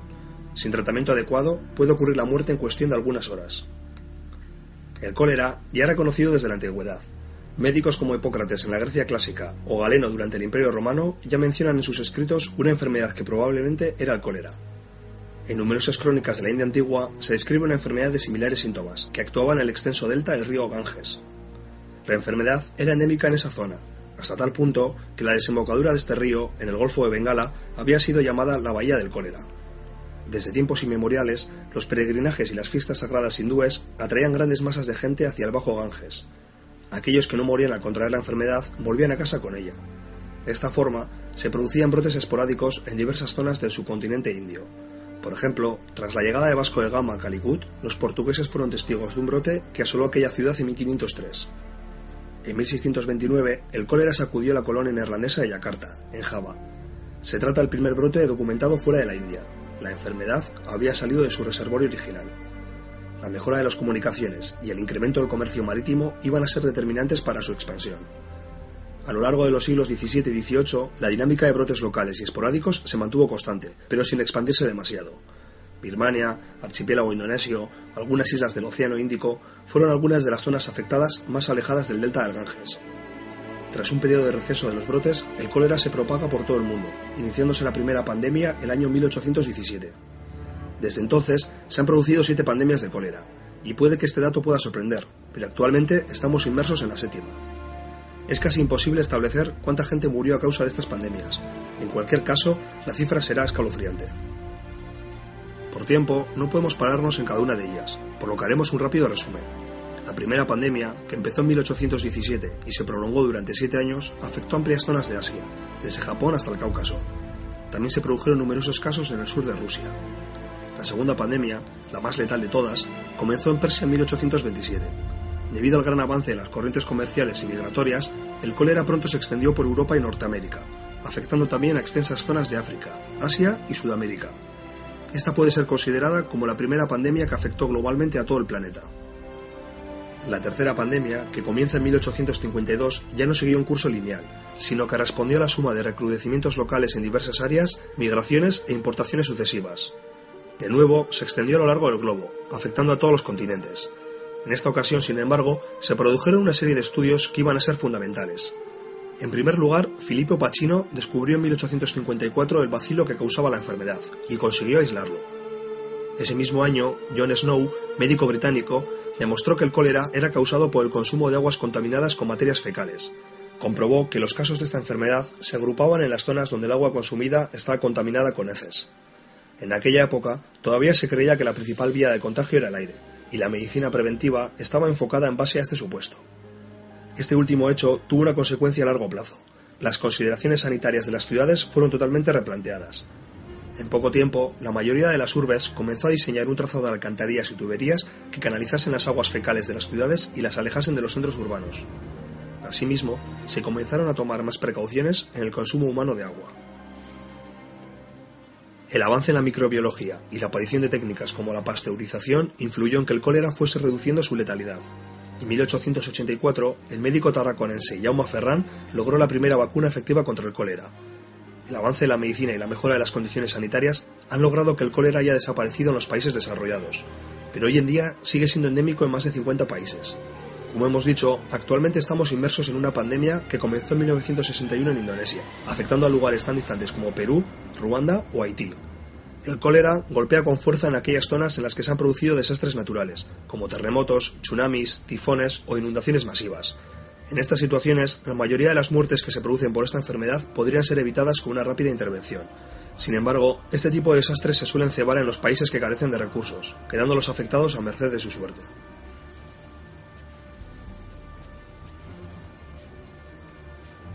Finalmente, vamos a cerrar la entrega con la gran gripe de 1918, popularmente conocida como gripe española. Esta pandemia, que se extendió hasta el año 1920, coincidió con el final de la Primera Guerra Mundial, por este motivo, la enorme cantidad de muertos que se produjo quedó en parte mezclado con los horrores de la guerra. La gripe es una enfermedad que año tras año está entre nosotros. Es una enfermedad común, que suele ser curada guardando cama y bebiendo líquidos. Sin embargo, la gripe que produjo aquella pandemia fue de inusitada gravedad. A diferencia de otras epidemias de gripe que afectan básicamente a niños y ancianos, muchas de sus víctimas fueron jóvenes y adultos saludables. No se sabe a ciencia cierta dónde se originó el primer brote, se ha especulado con que provendría de Extremo Oriente, pero lo cierto es que la enfermedad se observó por primera vez en el estado de Kansas en marzo de 1918. Al principio, se trataba de una cepa de gripe más agresiva de lo normal y afectó a amplias zonas del centro de Estados Unidos. Sin embargo, durante el verano de aquel año el virus mutó e incrementó su letalidad. El 22 de agosto de 1918 se registró el primer caso con el virus mutado en el puerto francés de Brest, lugar en el que desembarcaba parte de las tropas estadounidenses que se dirigían al frente occidental. De esta forma, la pandemia llegó a una Europa que seguía sumida en terribles combates. Los movimientos masivos de tropas ayudaron a su expansión por todo el continente. Además, se cree que debido a la escasez general de alimentos y a la tensión propia de la guerra, los sistemas inmunológicos de soldados y civiles se debilitaron, incrementando de esta forma las posibilidades de controlar la enfermedad. Pero la pandemia pasó desapercibida en los países que participaban en la contienda. La información al respecto era censurada para no afectar la moral de los civiles. Los gobiernos implicados temían que tras años de penurias Proporcionar información sobre una enfermedad letal y la elevada cantidad de muertos que provocaba podría afectar el llamado frente interior y por tanto al esfuerzo bélico. Esto cambió cuando la gripe pasó a España, un país neutral en la guerra, y allí no se censuraron los informes sobre la enfermedad y sus consecuencias. De esta forma, la opinión pública del resto de países pudo enterarse de lo que realmente estaba ocurriendo. Por este motivo, la pandemia pasó a conocerse como gripe española, a pesar de no haberse generado en este país. Como ha sido una constante a lo largo de las tres entregas, se desconoce el número total de víctimas mortales de esta pandemia.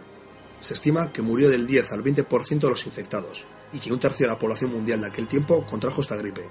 De esta forma, la gripe pudo haber matado a 25 millones de personas en las primeras 25 semanas. Estudios más antiguos indican que murieron entre 40 y 50 millones de personas, mientras que las estimaciones más modernas mencionan entre 50 y 100 millones a lo largo de todo el planeta. La cantidad de viajes de los combatientes y la modernización de los sistemas de transporte facilitaron que la pandemia se propagase con gran facilidad. Las penurias asociadas a la guerra, que afectaba amplias zonas del mundo, pudieron asimismo favorecer su elevada tasa de mortalidad. Algunos académicos señalan que la gripe pudo ser un factor que inclinase la balanza bélica en favor de los aliados, al afirmar que la mortalidad del virus fue mucho mayor en Alemania y Austria-Hungría. Sin embargo, esta afirmación puede que sea muy exagerada, pues cuando la pandemia irrumpió en Europa, los imperios centrales comenzaban a dar muestras de agotamiento.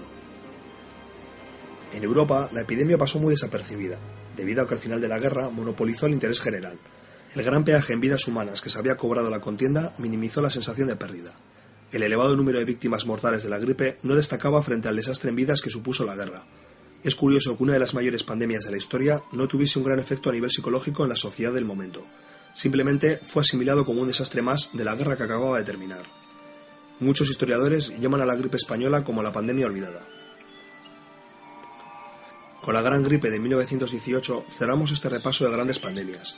Como ya indicamos anteriormente, nos hemos dejado alguna en el camino lo cual no quiere decir que no fuese relevante.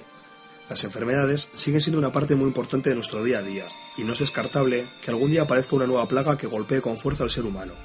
Además, no hay que olvidar que hay gobiernos que poseen armamento bacteriológico, donde enfermedades como la peste o la viruela se han mejorado para causar una gran mortalidad en sus enemigos. Da miedo pensar que haya gente que decide investigar sobre cómo utilizar virus y bacterias con fines militares y políticos. Recientemente hemos sido testigos de una epidemia de ébola que nos mantuvo en vilo durante unos meses. A pesar de ocurrir en una de las zonas más pobres del planeta, la posibilidad de que la enfermedad llegase a nuestros países puso el foco de atención sobre el brote. En cuanto el riesgo pasó, se perdió el interés. Recientemente, la Organización Mundial de la Salud ha declarado que la epidemia se ha extinguido, aunque han aparecido nuevos casos aislados en los países afectados.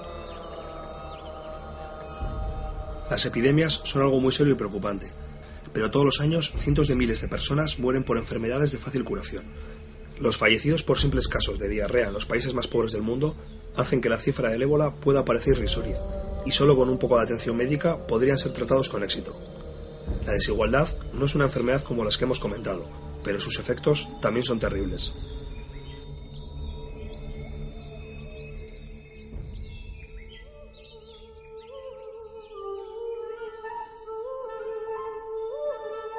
Avanza la noche y llega el tiempo de retomar los monográficos de la biblioteca perdida después de este merecido descanso de Semana Santa. Y tengo aquí en la mesa a mis queridos tertulianos de la mesa cuadrada, Vikendi Gucuria y Javier Senderos, que antes de saludarles, antes de decirles buenas noches por primera vez, os cuento, os cuento, queridos oyentes, que hemos trasladado esta mesa, merced por supuesto a nuestra máquina del tiempo, a Colorado Springs, al laboratorio de Nikola Tesla hace más o menos 100 añitos. Y con esto ya os anticipo que vamos a tener un monográfico de alto voltaje. Buenas noches, caballeros. Buenas noches. Buenas noches, qué espectáculo, ¿eh? La que hay aquí montada. Ríete tú de las noches de fiesta. Esto es como el despacho, el despacho de Da Vinci, solo que en lugar de madera, metal. Sí, sí. Una cosa impresionante, ¿eh? Impresionante. Tú que algo sabes de chispas, Vikendi, esto es seguro estar aquí porque... No, nunca. Ah, vale, vale. Así, directamente. A mí me daba cierto mal Yo rollo. tengo unos pelos desde que hemos entrado aquí, así para arriba. Yo te voy a decir una cosa, la electricidad no hay que tenerle miedo, hay que tenerle respeto. Nosotros respetamos. Pero aquí estos cachivaches, esto que parece un arma, no sé yo, ¿eh? No tiene buena pinta. No. Bueno, pues ya decimos y hemos anticipado que estamos aquí para hablar de Nikola Tesla, un científico, inventor, Ingeniero, ideólogo, ingeniero, todo, mm, en fin, visionario. varias cosas, ¿no? Mecánico, visionario. no sé cuántas más nos podemos dejar, pero desde luego precursor de la electricidad moderna, ¿no? De todo. Podríamos decir. De todo, Miquel. O sea, yo... eh, Sin, sí- sin él no habría radio, Hombre, lo habrían inventado otros, ¿no? Pero vamos, quiero decir... no que habría este tío- tele, Bueno, técnicamente lo de la radio, además, ¿no? Sería una de las anécdotas de este personaje, ¿no? no Sería, habría rayos X. sería el posteriormente reconocido como inventor de la radio. Luego, al final de esta tertulia, eh, le he comentado a Javi de que ir contando algunos inventillos que hizo, algunos descubrimientos, una lista, aunque van a aparecer unos cuantos a lo largo de, de esta tertulia. Pero la verdad es que yo lo que pienso de este personaje, se lo he dicho antes a Javi, este hombre nació un siglo antes de tiempo. Nació Sí, antes. Es que se- de hecho, bueno, Sí, eh, muchos de los inventos que él llegó a plantear y bueno, muchos no, no, no llegó a por- poder probarlos, por- bueno, ya lo explicaremos los más planos. adelante. Bueno, los tiene es. el FBI. Sí, algunos sí, algunos sí, y otros, bueno, pues están pendientes de, de desarrollar, pero sí que es verdad que muchos de los que parecían imposibles o en su época, bueno, le costaron muchas veces el, casi el, el mote de loco, No, y fue el- fue el y en loco, cierto modo fue- fue un loco, pero son, todos Era- los sabios y genios son incomprendidos en sus tiempos, ¿no? Y luego, sin embargo, se ha ido demostrando que tenía razón, que, que realmente muchas de las cosas que él había previsto o creído que podía desarrollarse acabarían sucediendo y estamos en ello. Bueno, vamos a retroceder hasta el siglo XIX, hasta el año 1856, que es el año en el que nace este verdadero fenómeno. Nos plantamos en el imperio austrohúngaro, por aquel entonces todavía. Sí, ya ha desaparecido, ¿verdad? De hecho, nació un 10 de junio de esa misma fecha en Smirjan. Eh, es más, eh, este, claro, estamos en el Imperio Austrohúngaro, hoy en día es Croacia. O sea que Croacia puede estar muy feliz de tener a un personaje en su historia como este.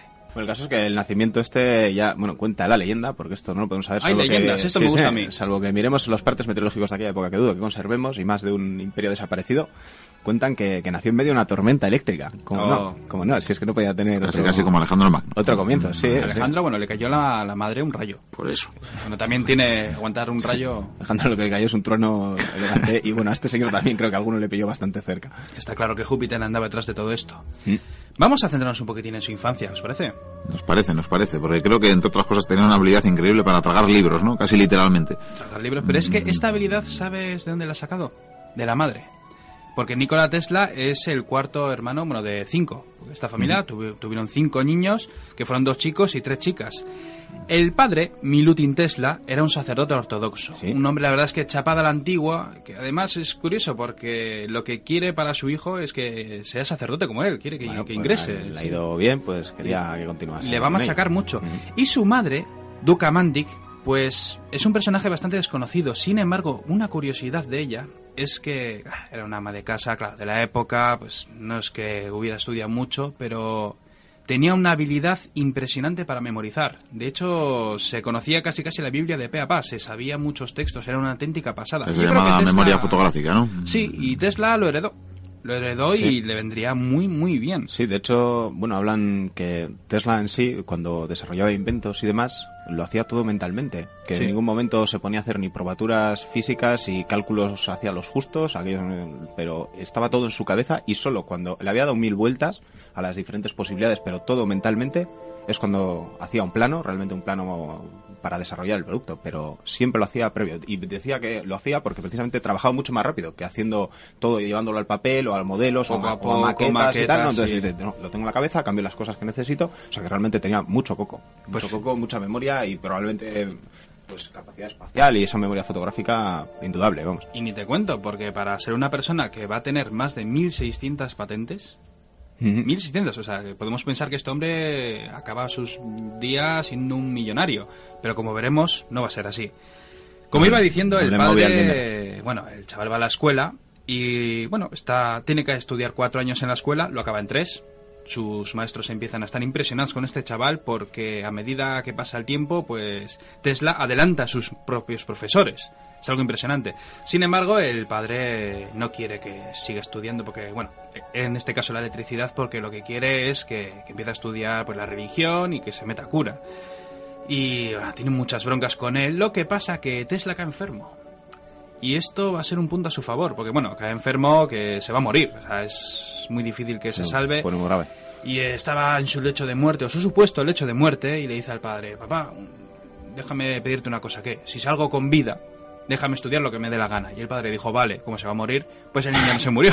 Pues el niño- be- Bendita enfermedad que nos ha aportado tantas cosas, ¿verdad? Pues de verdad, porque Tesla salió bien, al final se curó y empezó a estudiar ingeniería. Ay, mira, eso, y me recuerda otra anécdota casi legendaria que tampoco podremos comprobar, pero Dale. que es que cuentan que Tesla, y a lo mejor debido a esa enfermedad o esa grave dolencia que padeció, luego durante toda su vida sufrió, no sé cómo se llama, es una enfermedad también que afecta a los ojos y que te hace ver fogonazos de luz, como rayos, que también es, claro, le queda que ni pintado, ¿no? Al hombre, al, al hombre que prácticamente trató de iluminar el mundo, como explicaremos después, pues que la luz acompañase en su nacimiento y a lo largo de su vida con ciertas dolencias cuando menos peculiar. El caso es que su familia, bueno, eh, viaja a Gospiz y él entra a estudiar en la Universidad de Graz, ¿Mm? a ser ingeniero.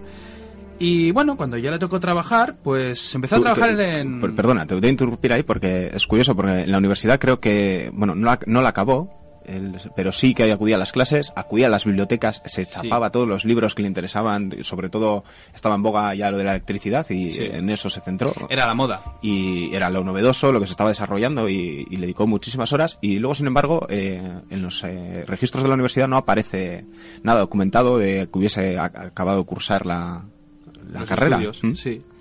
Cuando empezó a trabajar, eh, curiosamente empezó en una oficina de telégrafos. Que bueno, también tiene su, su Sí, miga, para- claro, porque estaba, estaba conectado con la electricidad también. Quiero decir que se- estaba en la sección de, de ingenieros eléctricos. Y resulta que un año después se convierte ya en el jefe de los electricistas. En un año. Vamos, yo no he visto una carrera tan fulgurante, creo que nunca, porque es que un año después ya se hace ingeniero. Ya es ingeniero de esa empresa.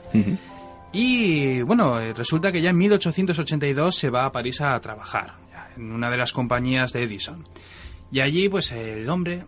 Acá también está eso de Sí, lo de la catarata. Eso que te conté antes, que él de pequeño vio una foto de las cataratas del Ni- del Niágara y dijo, de ahí se puede sacar mucha energía. Y, le dijo al padre, no sé si fue al padre o a uno de sus profesores, le dijo, algún día voy a construir un generador ahí. Sí, él, eh, como curiosamente otros tantos visionarios genios, era muy observador y también toma muchas referencias de la naturaleza, es algo que siempre tuvo en cuenta y, y- y por la que luego apostará de dónde sacar la, la energía y, y la electricidad. Es- Es evidente que él además continuamente lo que ve es cómo aprovechar la naturaleza para generar más energía. Eso es. Que es lo Dice, que hace falta. El él, ve, mundo- él ve que la energía está ahí, está en los recursos naturales, está en el agua que no deja de moverse y dice, eso, es- eso es- esa es- tiene que ser la base, tiene que ser la clave. Lo tenemos ahí, solo hay que Desde luego, bastante más sostenible que el carbón, que por aquella época era el Sí, sí. motor, ¿verdad? Sí, los caballos. ya dentro de poco llegarán los coches.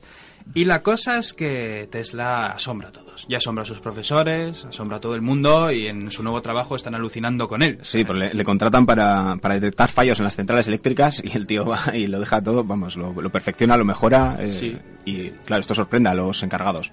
Y es aquí cuando él empieza a ver un problema, un fallo podríamos llamarlo. Y es que Edison ya tiene montado su gran imperio. Pero eh, es una maravilla, o sea, Edison está lanzando eh, cientos de sí, patentes. es, es el un- inventor del momento, Sí. es un genio. es eh, el hombre más famoso del mundo, probablemente. Sí, sí, sí. Y bueno, muchas compañías, está forrando el hombre, pero su imperio está centrado en la corriente continua. O sea, la corriente continua es, pues, por ejemplo, la electricidad que nos dan las pilas, no es la que tenemos en los enchufes.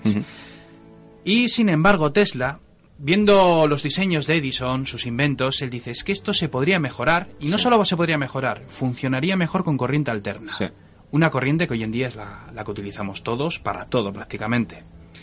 Y tanto fue así que al final eh, sus jefes, pues, lo ven tan genio, o sea, tan, es que están impresionados con él, que en 1884 le ayudan, le dan unos dineros para que viaje a Estados Unidos Sí. para que se ponga a trabajar con Edison. Sí, al loro, porque la, la carta de recomendación Ah, que, le manda el encargado de Tesla en esos momentos, cuando dice este tío es muy muy listo, hay que aprovecharlo, hay que mandarlo a la sede central, digamos, que lo que conozca al, al mismo- mismísimo Edison, pues le escribe una carta y, y el encabezamiento ya es muy definitorio, ¿no? Le dice, querido Edison, conozco a dos grandes hombres y usted es uno de ellos y el otro es este joven. Y con esa carta se planta delante de Edison. No está mal, no está mal, como carta de presentación, desde luego. Y Edison, bueno, eh, alucina un poco porque este Tesla pues llega con proyectos, con ideas y Edison le dice, bueno, bueno, calma, calma, chaval. Primero te voy a probar. Sí, Y le propone un trato. Edison tendría un ego más que considerable, era Sí, el jefe, el no, sheriff, el esto- boss. Todo esto le iba también a raspar mucho a Edison. Y además, eh, eh, claro, el otro viene a corregirle, viene y esto no le haría ninguna gracia. No, seguro. gracia. Y Edison dice, te voy a poner un, periodo de prueba. Dice, trabaja en mis motores, porque tú dices que se pueden mejorar. Trabaja en ellos, intenta mejorarlos. Y si lo haces, te voy a dar 50 mil dólares. 50 mil dólares hace 100 años, telita Bueno, sí, colega. Un pastizal. Muchísimo dinero.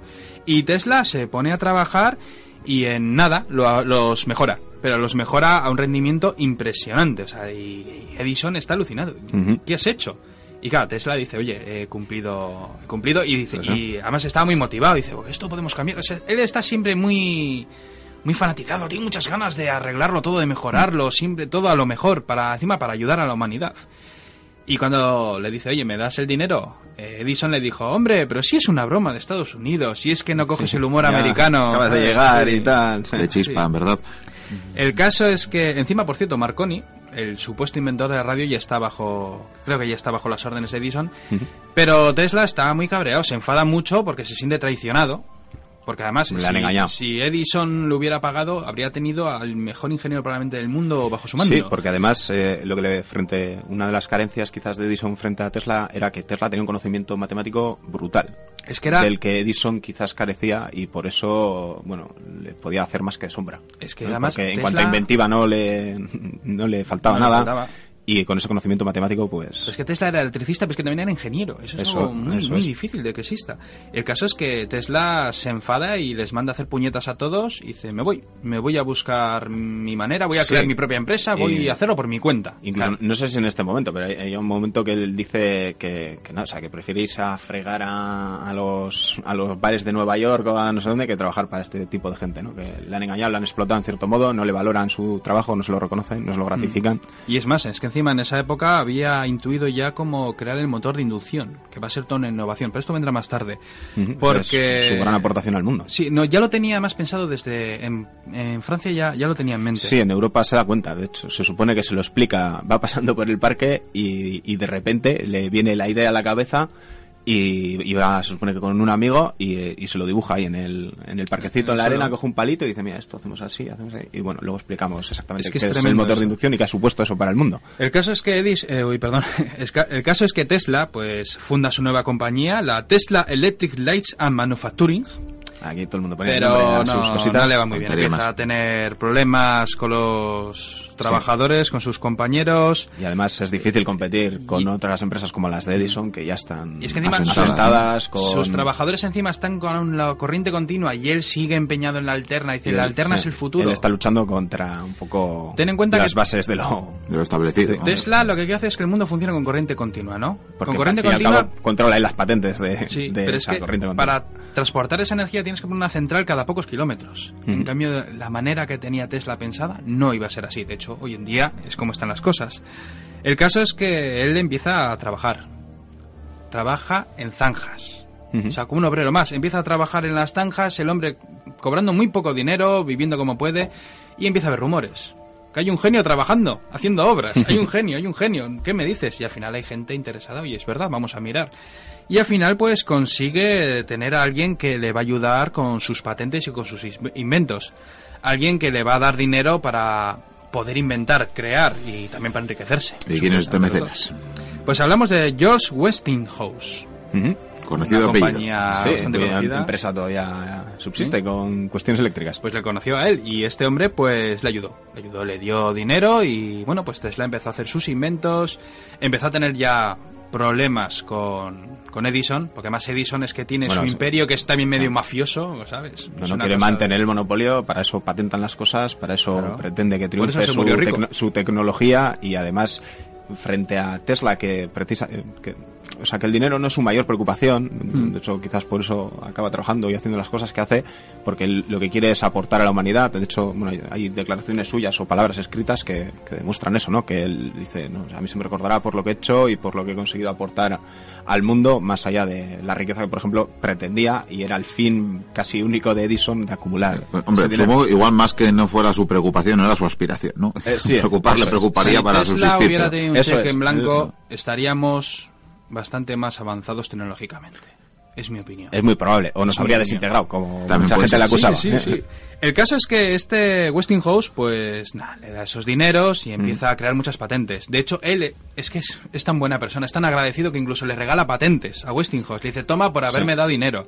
Y empieza a tener sus roces con, con Edison. Y luego más adelante va a aparecer otra persona que le va a ayudar a darle dinero. En este caso hablamos de JP Morgan. Sí, pero En otra empresa... antes de esto y es muy también muy característico definitorio de la relación que de odio prácticamente Odio, odio, que tenían muerte. Edison y Tesla a pesar de que comenzaron pues trabajando Bien. juntos ¿eh?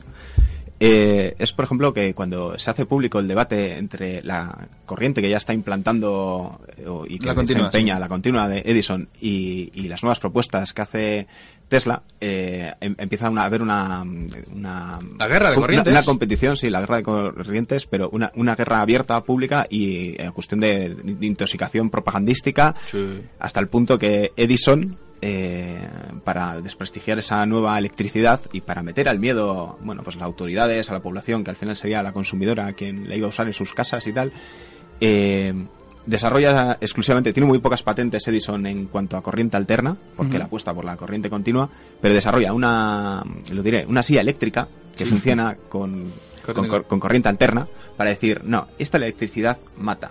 Y se dedica a freír en las calles, eh, en rollo casi espectáculo pues público, animales, ¿eh? para decir, esto es lo que Tesla os quiere vender. Y se dedica a freír bichos en Lo en que las pasa calles. que Edison tiene los medios para desprestigiar a Tesla, pero es que Tesla tenía la razón. De hecho, Sí. esta guerra la va a ganar. Porque eh, incluso Edison es que decía lo que tú has dicho, que la corriente alterna era peligrosa. Y sí, es peligrosa. En cierta Sí, manera es peligrosa, claro. Claro. Pero bien, bien organizado todo, es más potente, más poderosa. De hecho, incluso le, le hace... Mucho más efectiva. Por ejemplo, para hacerle la puñeta, Edison tenía bombillas con corriente continua, ¿no? Pues Tesla inventó unas bombillas con corriente alterna que gastaban menos energía, o sea, necesitaban Mm. menos energía para poder funcionar y que iluminaban más. Sí, eso sucedió en la, no sé, si es la feria de Chicago o así. Bueno, es en la esta guerra ya. o sea, Sí, sí, es- estaban en plena batalla y entonces aparece la feria de Chicago, una feria mundial, una suerte de expo de este tipo, y es la primera que se ilumina completa o únicamente con tendido eléctrico. Entonces ahí hay, hay otra, digamos, un concurso en el que optan los dos tipos de tecnologías. Por un lado está Edison y su corriente continua, y dice yo propongo y esto y va a tener estos costes y con esta tecnología, y Tesla.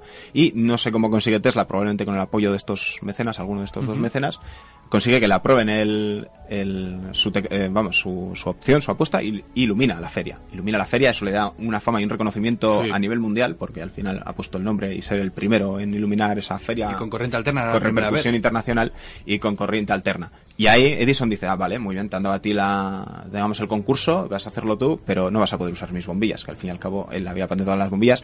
¿Y por qué hace eso? Pues porque el otro, de repente, no tiene el permiso, no puede, tiene que fabricarse sus bombillas y encima tiene que hacerlo en muy poquito tiempo. Y les hace. Entonces, ¿qué hace? Pues le da al coco, como tiene mucho coco, desarrolla unas bombillas que se hacen mucho más rápido, son mucho más efectivas que las de Edison y ilumina la feria. Y por cierto, las sillas eléctricas de Tesla también fueron mucho más eficaces. Con lo que... sí, sí. En Estados Unidos, eh, supongo que muchos estados por lo menos estarían encantados. Con ello. cariño, sí, sí. De hecho, además, este JP Morgan eh, al principio le da 150 mil dólares, hace muchas patentes. Tesla está tan agradecido que le regala también patentes. Sí, bueno, muchas veces no fueron solo regalos, era también el modo que él tenía de. de- Sí, hombre, me de imagino que le pagar dirían, y, oye, y cuestión en un de año contratos, quiero sí, 20 sí, patentes, eso es, pues, eh, te las hago. al final el dinero venía de. Pero fíjate si este hombre era. Es que era humilde y buenazo. Vamos, que, que lo que te he comentado también antes. Eh, JP Morgan hubo un momento en que él le dijo: Necesito un millón de dólares. Bueno, necesito mucho dinero. Y. Morgan le dijo: Pues te voy a dar un millón de dólares. Y le dijo: No, solo quiero la mitad, medio millón. Yo estoy arriesgando y usted está arriesgando por mí. Mm. Dice, por lo tanto, no quiero que arriesgue todo su dinero. Con medio millón bastará. No bastó. Pero desde luego siguió haciendo patentes, ya digo que más de 1.600 patentes. Sí, ¿y para qué necesitaba tanto dinero este hombre? Pues porque tenía en mente uno de los grandes proyectos eh, pues que podían haber pues hecho Cambiado la faz de la Tierra. Básicamente, ¿eh? nos podían haber evitado muchos conflictos porque al fin y al cabo pretendía dotar al mundo, a todos los países, a todos los ciudadanos de electricidad de, de de forma efectiva, gratuita y encima sin cables. Gratuita para toda la humanidad. Hmm. Todo el planeta con energía gratis, eh, todo Sí, funcionaría. hay Es que- también escritos que creo que él reconoce, ¿no? Él dice, bueno, o sea, tenemos un problema con las guerras, y, bueno, él le tocó, conocía la Primera Guerra Mundial y... La conoció, sí. Y, en fin, eh, pues no, no le gustó, efectivamente. Además sucedió, bueno, pues eh, en Europa, ¿no? En gran medida, de donde él venía, que al Sí. fin y al cabo... Y... Y no salió bien parado su país encima. Sí, además estalló más bien por, es. por su tierra. Entonces dijo, bueno, aquí hay un problema de intereses, de recursos, pues una cosa como la electricidad no debe convertirse, o los recursos energéticos no deben convertirse en un motivo para la guerra, Termina- y, y termina- yo pretendo solucionar eso. Y al fin y al cabo, las guerras que tenemos hoy en día no dejan de estar en torno a las fuentes de energía, que es algo contra lo que este hombre... O a los recursos, o los caso. eso digo, o sea, es que si hubiera la energía para todos suficiente, Bueno, y aterrizando un poco el asunto. Para eso me habéis traído al laboratorio este que me está dando tanta Sí, sí, Sí, no me a primeros pinitos El- con, con sí. su gran invento, la... La torre de 65 metros de altura. Una torre que iba a dar electricidad a todo el mundo. Eh, luego igual hablamos un poco más de ella, yo creo. Sí, o directamente lo, expli- mismo. lo explicamos ahora. Pero solamente voy a decir una cosa. Eh, un día estaba un poco borracho, hablando con Morgan sobre dame más dinero, tal. No, bien, tío, porque yo confío en ti y tal. La Y se le escapó el comentario de energía gratis. Mm. Y Morgan dijo, ¿qué?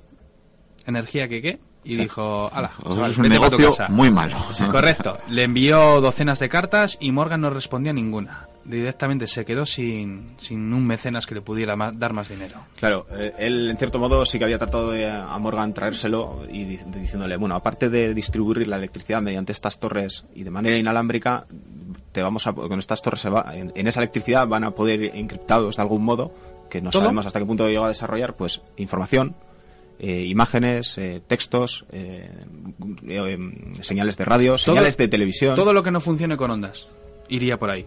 No, al final. ¿En lugar de cables? Lo, lo que ne- re- requiera electricidad. Explica un momento cómo es- lo de la torre para que la gente se haga una idea. A ver, es, un poco complicado. Es ¿eh? un poco complicado, no sé si se va a entender. Lo mejor es que, bueno, lo veáis o hay algunos vídeos, eh, seguramente en YouTube, que, que sean más, más explicativos.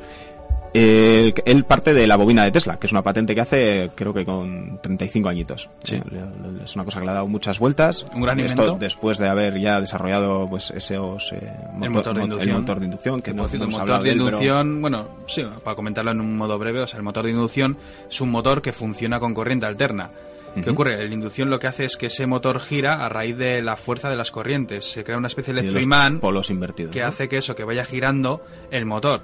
¿Qué ocurre? Que se consigue una potencia muy superior a uno de corriente continua. Y que básicamente son y los... entonces, claro, cuando enseñó ese motor y dijo, funciona con esta corriente y podemos darle esta potencia y podemos hacerlo del tamaño que sea y cuanto más potencia, menos potencia, tiene más o menos velocidad, llegó un momento en que Edison dijo, ahí va, Me la han dado. todo el mundo quería su motor, de hecho, el motor de inducción es el que se usa para casi todo en el mundo. Sí, sí. O sea, para casi todo.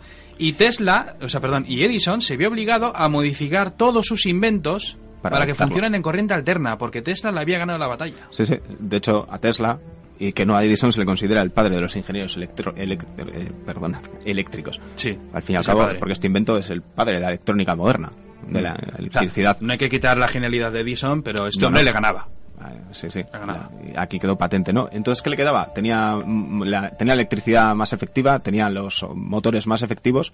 Lo que le quedaba era distribuirla. Sí. Y en esto también guardaba ventajas la corriente alterna frente a la, Sí. a la eléctrica que tú Se puede, a lanzar- la se directa. puede mandar a distancias más largas. Eso es, eh, y sin tanta tecnología. Pero es que encima este hombre apostaba porque se hiciese sin cables, Mm. que todavía abarataba más las cosas, hacía más fácil en teoría el suministro, pero para eso que tenía que desarrollar, pues unas torres que mandasen esa electricidad al a los cielos, en cierto modo. Lo que él pretendía era crear una suerte de escudo eh, electro, ele- eléctrico o electromagnético alrededor de la Tierra, Igual, su- igual mejor explicado. sustentado por torres O sea, unas torres con unas bolas, ¿no? Y al cuando le das a una, a una de las torres, cuando le pasas la electricidad, esa bola se carga.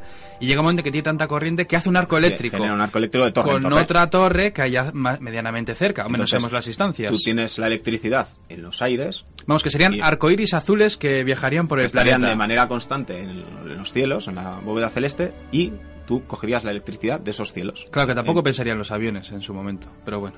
Bueno, sí que pensó, porque esto luego otra, se supone que, que él llegó a decir que, bueno, que podía desarrollarse y convertirse en un arma, que no lo fuese partidario, pero al fin y al cabo las Los diseños, y las guerras... los diseños estaban de las Sí, armas. Eso es. eh, creo que tiene por ahí una valoración de que con ese mismo Armas sistema se podría proteger una población eh, creando una suerte de escudo eléctrico que haría caer a los aviones activado de cierta manera. De hecho, también esta torre, esta torre, bueno, aunque no llegó a, a funcionar del todo, por así decirlo, lo explicaremos. eh, ahora se utiliza medianamente un sistema parecido para hacer pruebas con, por ejemplo, con transformadores grandes para comprobar si pueden aguantar la potencia de un rayo. Y se usan estas bolas que se cargan y hacen arcos eléctricos que son impresionantes de ver. Casi no ves el arco, claro, cuando porque va tan rápido y se utiliza. Como todas sus patentes que vamos a contar luego. Y siguen desarrollando, bueno, creo que hay laboratorios que pretenden desarrollar estos inventos que quedaron inconclusos, porque aquí eh, Tesla se queda sin financiación para este gran proyecto.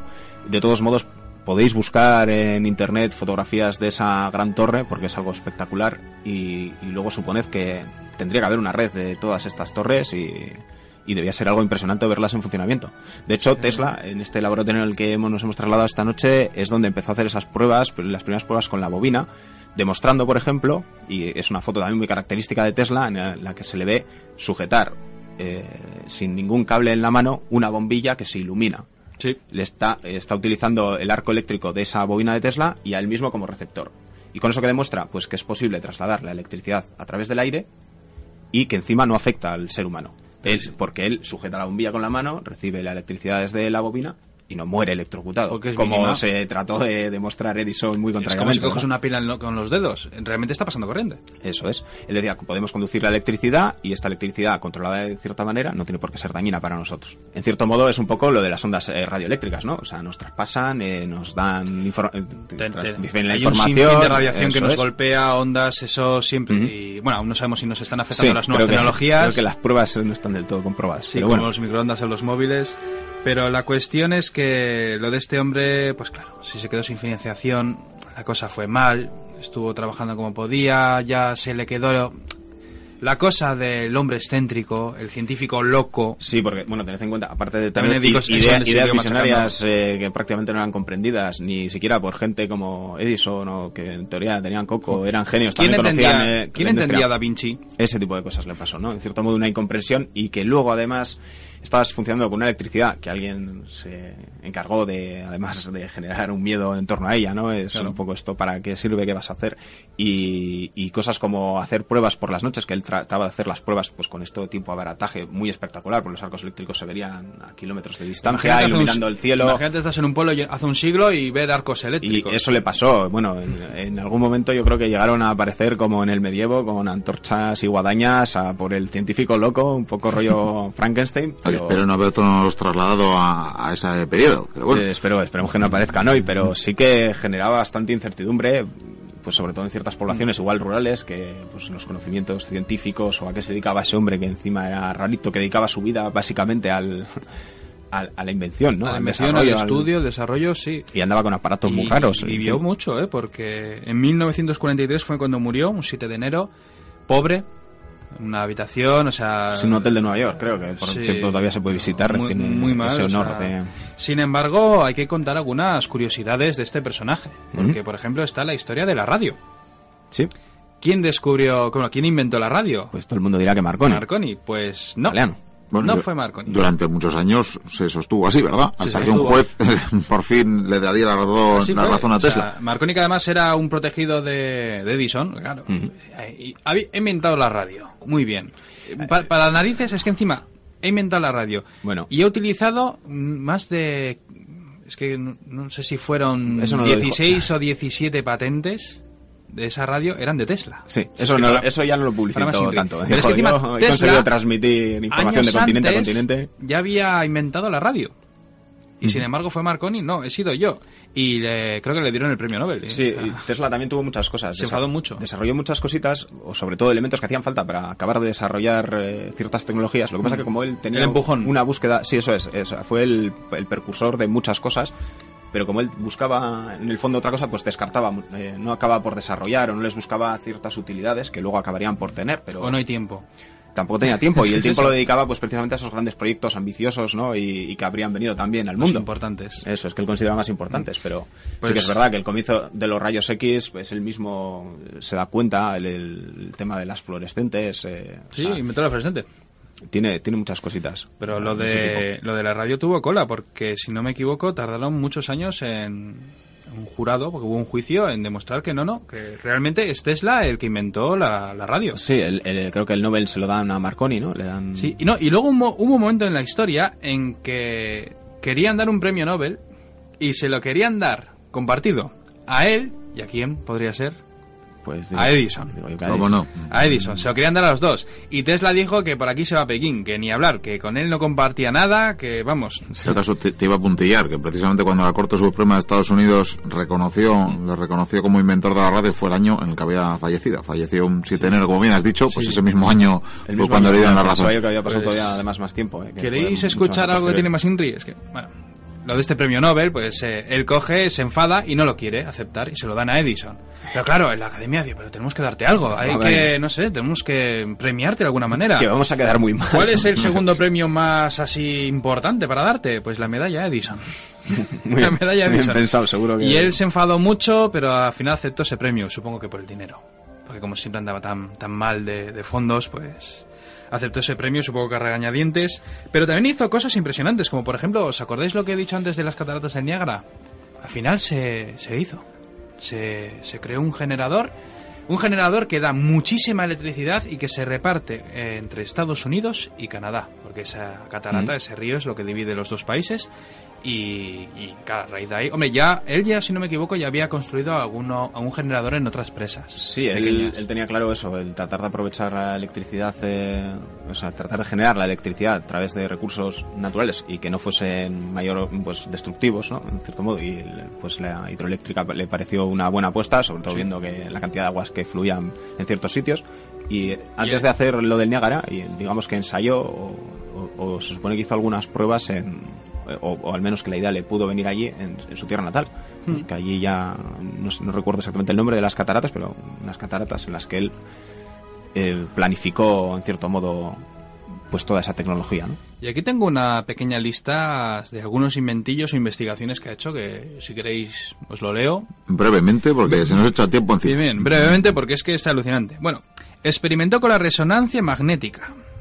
Investigó la corriente de corriente alterna de alta frecuencia. Alta frecuencia.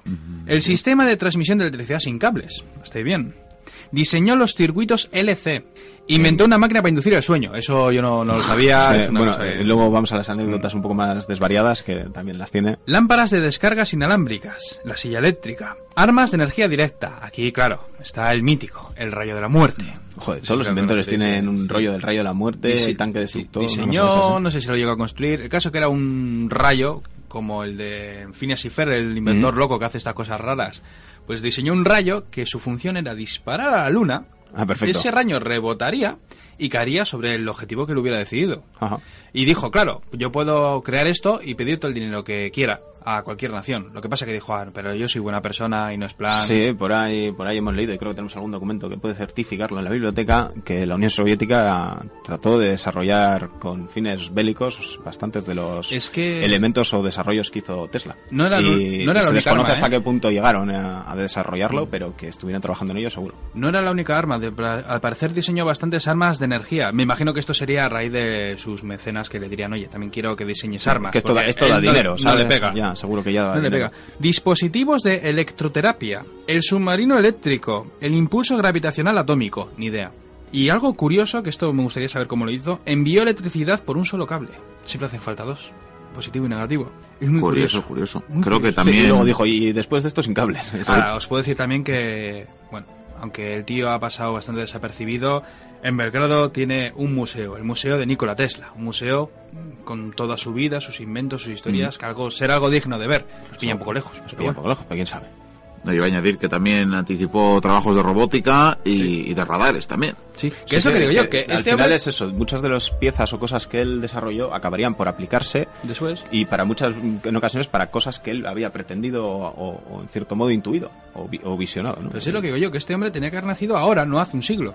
Bueno, hace un siglo, hace 150 años, ¿no? Pero vamos, quiero decir que es que este hombre nació antes de tiempo. Bueno, eso es la pescadilla que se muerde la cola. Si no es- hubiera nacido él hace un siglo, igual ahora estaríamos, eh, en fin, todavía con vapor, o no sé. Ah, mira, ¿verdad? Palos y piedras, sí. Estaría chulo a vapor. Pero el FBI, cuando murió, se encargó de recoger todos sus planos, proyectos y guardarlos férreamente. Y no han salido a la luz. Hmm. De hecho, de ahí luego salió la serie de Alfa- Almacén 13, que salían inventos de Tesla, en plan ficticio, Sí, de como que ellos lo han cogido. claro, ha generado mucho mito. El hecho de ser desconocido, eh, pues Sí, hombre, hombre, acabar como a mí acabó. no me gustaría que Estados Unidos tuviera un rayo de la muerte.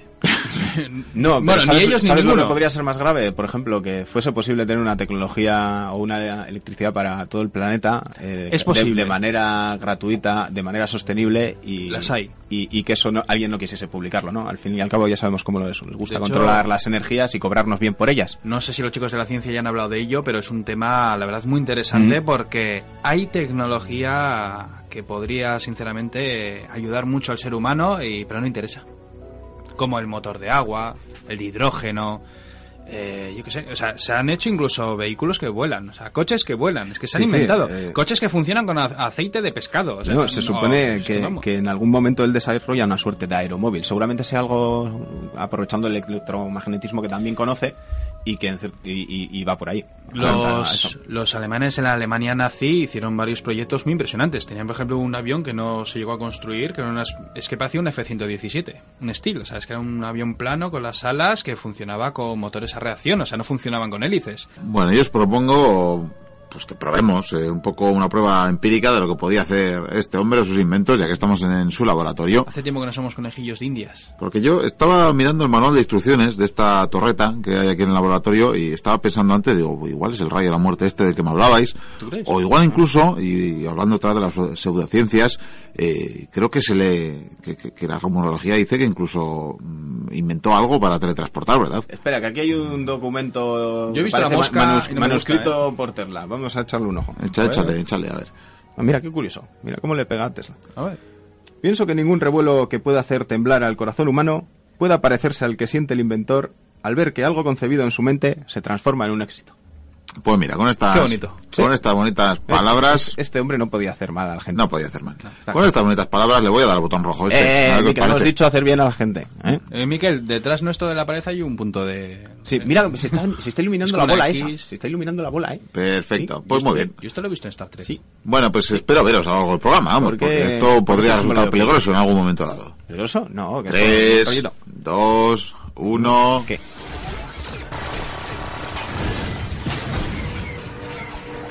¿Pero dónde se han metido? Voy a darle al botón otra vez.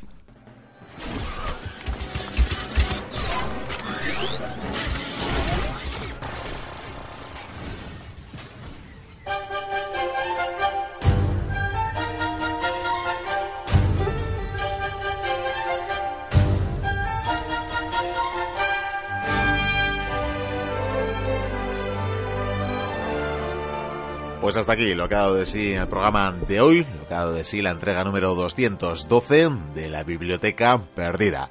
Volveremos dentro de siete días con más historias, con más de esta epopeya que llamamos humanidad y que os traemos eh, por entregas semana tras semana. Aprovecharemos, como siempre, los últimos minutos del programa para haceros eh, llegar eh, nuestros correspondientes saludos, las respuestas a los mensajes que nos habéis dejado a lo largo de estos últimos días.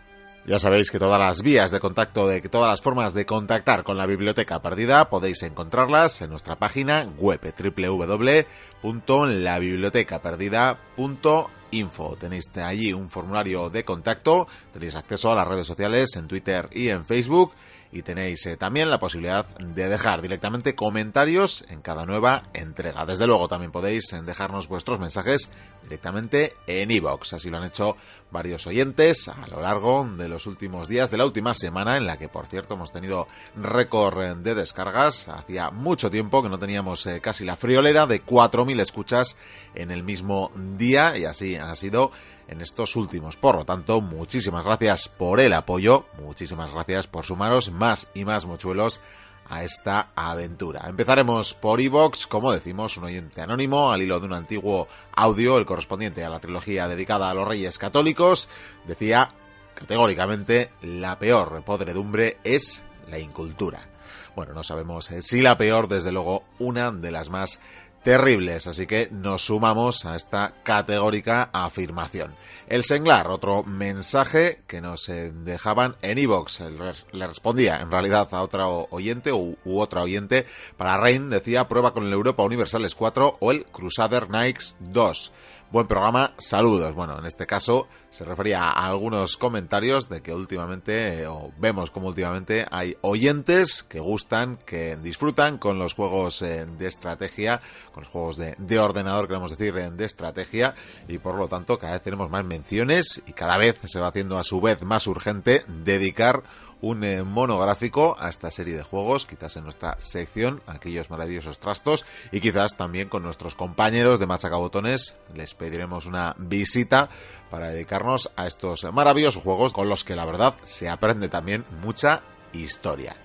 Bueno, precisamente Rain, que era a quien respondía el Senglar, nos decía que un buen audio más se refería al último programa y nos dice también que hablemos de Tolkien, por favor. Pues la verdad que también es una asignatura pendiente, es un tema pendiente, nos gustaría dedicarle a J.R.R. Tolkien un merecido monográfico o quizás también a El mundo maravilloso de la Tierra Media bueno, Ana María, Ana María de Andorra en Teruel nos decía que gracias, que sois muy grandes, apuntaba y decía que sí, que vaya con Endesa o en él o, o en él o como se llame ahora entre ellos y los políticos dice nos cierran todas las minas y quieren cerrar la central térmica y mandar a tomar viento a toda una comarca que vive de ello. Una vergüenza, dice. En fin, dentro de 500 años seremos unos restos arqueológicos muy apañadicos.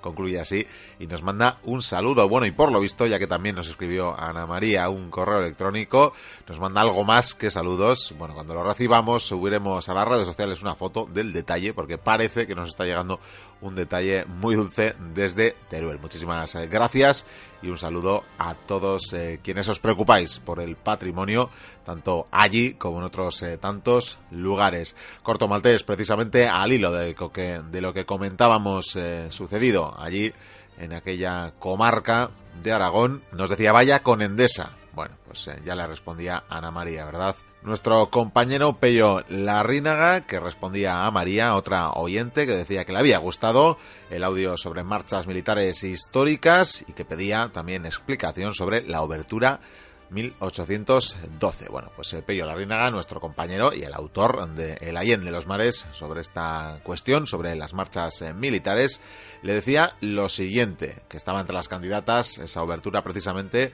a estar en esa entrega, pero que no cabían todas porque el tiempo es limitado y por tanto se quedó fuera. En todo caso, le responde que fue escrita por Tchaikovsky para conmemorar la resistencia rusa durante la invasión de la Grande Armée de Napoleón en 1812, que desde luego de ahí recibe su nombre. En la obra nos cuenta también, está formada por diferentes pasajes en los que se narran diversos hechos. El arrollador avance, batalla de Borodino, toma incendio de Moscú y retirada francesa. La parte más conocida, en la que sale en la película V de Vendetta, representa esa retirada. Los acordes se mezclan con los cañonazos que caen sobre los franceses en desbandada. A pesar de ser una de las obras más conocidas de este autor, de Tchaikovsky, el propio autor no tuvo mucho aprecio por su obertura por la misma. Y le manda finalmente Pello un saludo.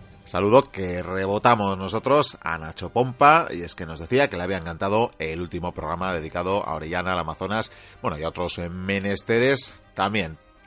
De iVox eh, nos vamos a las redes sociales, concretamente a Facebook, donde teníamos eh, saludos eh, breves o menciones de oyentes como Víctor Manuel González, que mentaba a otro imaginamos oyente, Jorge Izquierdo Cobeñas, que este a su vez nos decía bravazo al hilo del audio. Muchas gracias por esas palabras. En este caso se refería además a unos apéndices de la biblioteca perdida que recuperábamos para la página web, que eran nada más y nada menos que los relativos a cinco audios de los enemigos de Roma que habíamos eh, compilado y ofrecido en uno solo. Meche Torres también eh, nos escribía al hilo de este audio y decía, por culpa de Roma vivimos en este maldito capitalismo provocado por Inglaterra y bueno, ahora Estados Unidos. Todos quieren ser Roma, dice, me imagino cómo sería el mundo si Aníbal los hubiera aniquilado. Quizás, apunta, estaríamos igual, tristemente. Y nos saluda desde Florida. Pues nada, devolvemos los saludos. Y en cuanto a, la reflexión ya, nos daría para bastante más eh, para esa hipotética sección que alguna vez abordaremos y que se llamará que hubiera sido sí, ¿verdad? Que estos eh, acontecimientos que podían haber cambiado la historia en diversas direcciones, aunque la verdad nos hace dudar de si el capitalismo nos hubiera impuesto como lo ha hecho, aunque está claro que como sistema imperante, desde luego, no sirve, si es que ese era su fin, para garantizar el bienestar y para garantizar eh, los más mínimos derechos a todo el globo, a todo el orbe, ¿verdad? de una red social a otra, a Twitter, donde la verdad que cada vez tenemos más eh, movimientos, superamos ya hace unas eh, semanas la barrera de los 400 seguidores, realmente no son demasiados para la dimensión que tiene el eh, programa, para el seguimiento que tiene el programa, pero bueno, poco a poco y agradecemos desde luego todos eh, los movimientos, todos los retweets, eh, todas las menciones, todas las interacciones que tenemos también en esta red social. Así que nada, saludar brevemente a Miquel Elfo Oscuro, a Nama, Norma Alicia León, Piedad Navarro, Martin Gerceta, Laura Carranza, Mayra Samané, el amigo Ibar Zabal, que además cumplía años eh, esta pasada semana, así que le volvemos a felicitar desde el programa, desde la biblioteca, a John Jacobs, a Pequeña Lo, a René, a Carbajo, a Andalucía Bella o Carlos y muchos eh, más que nos dejamos por el camino.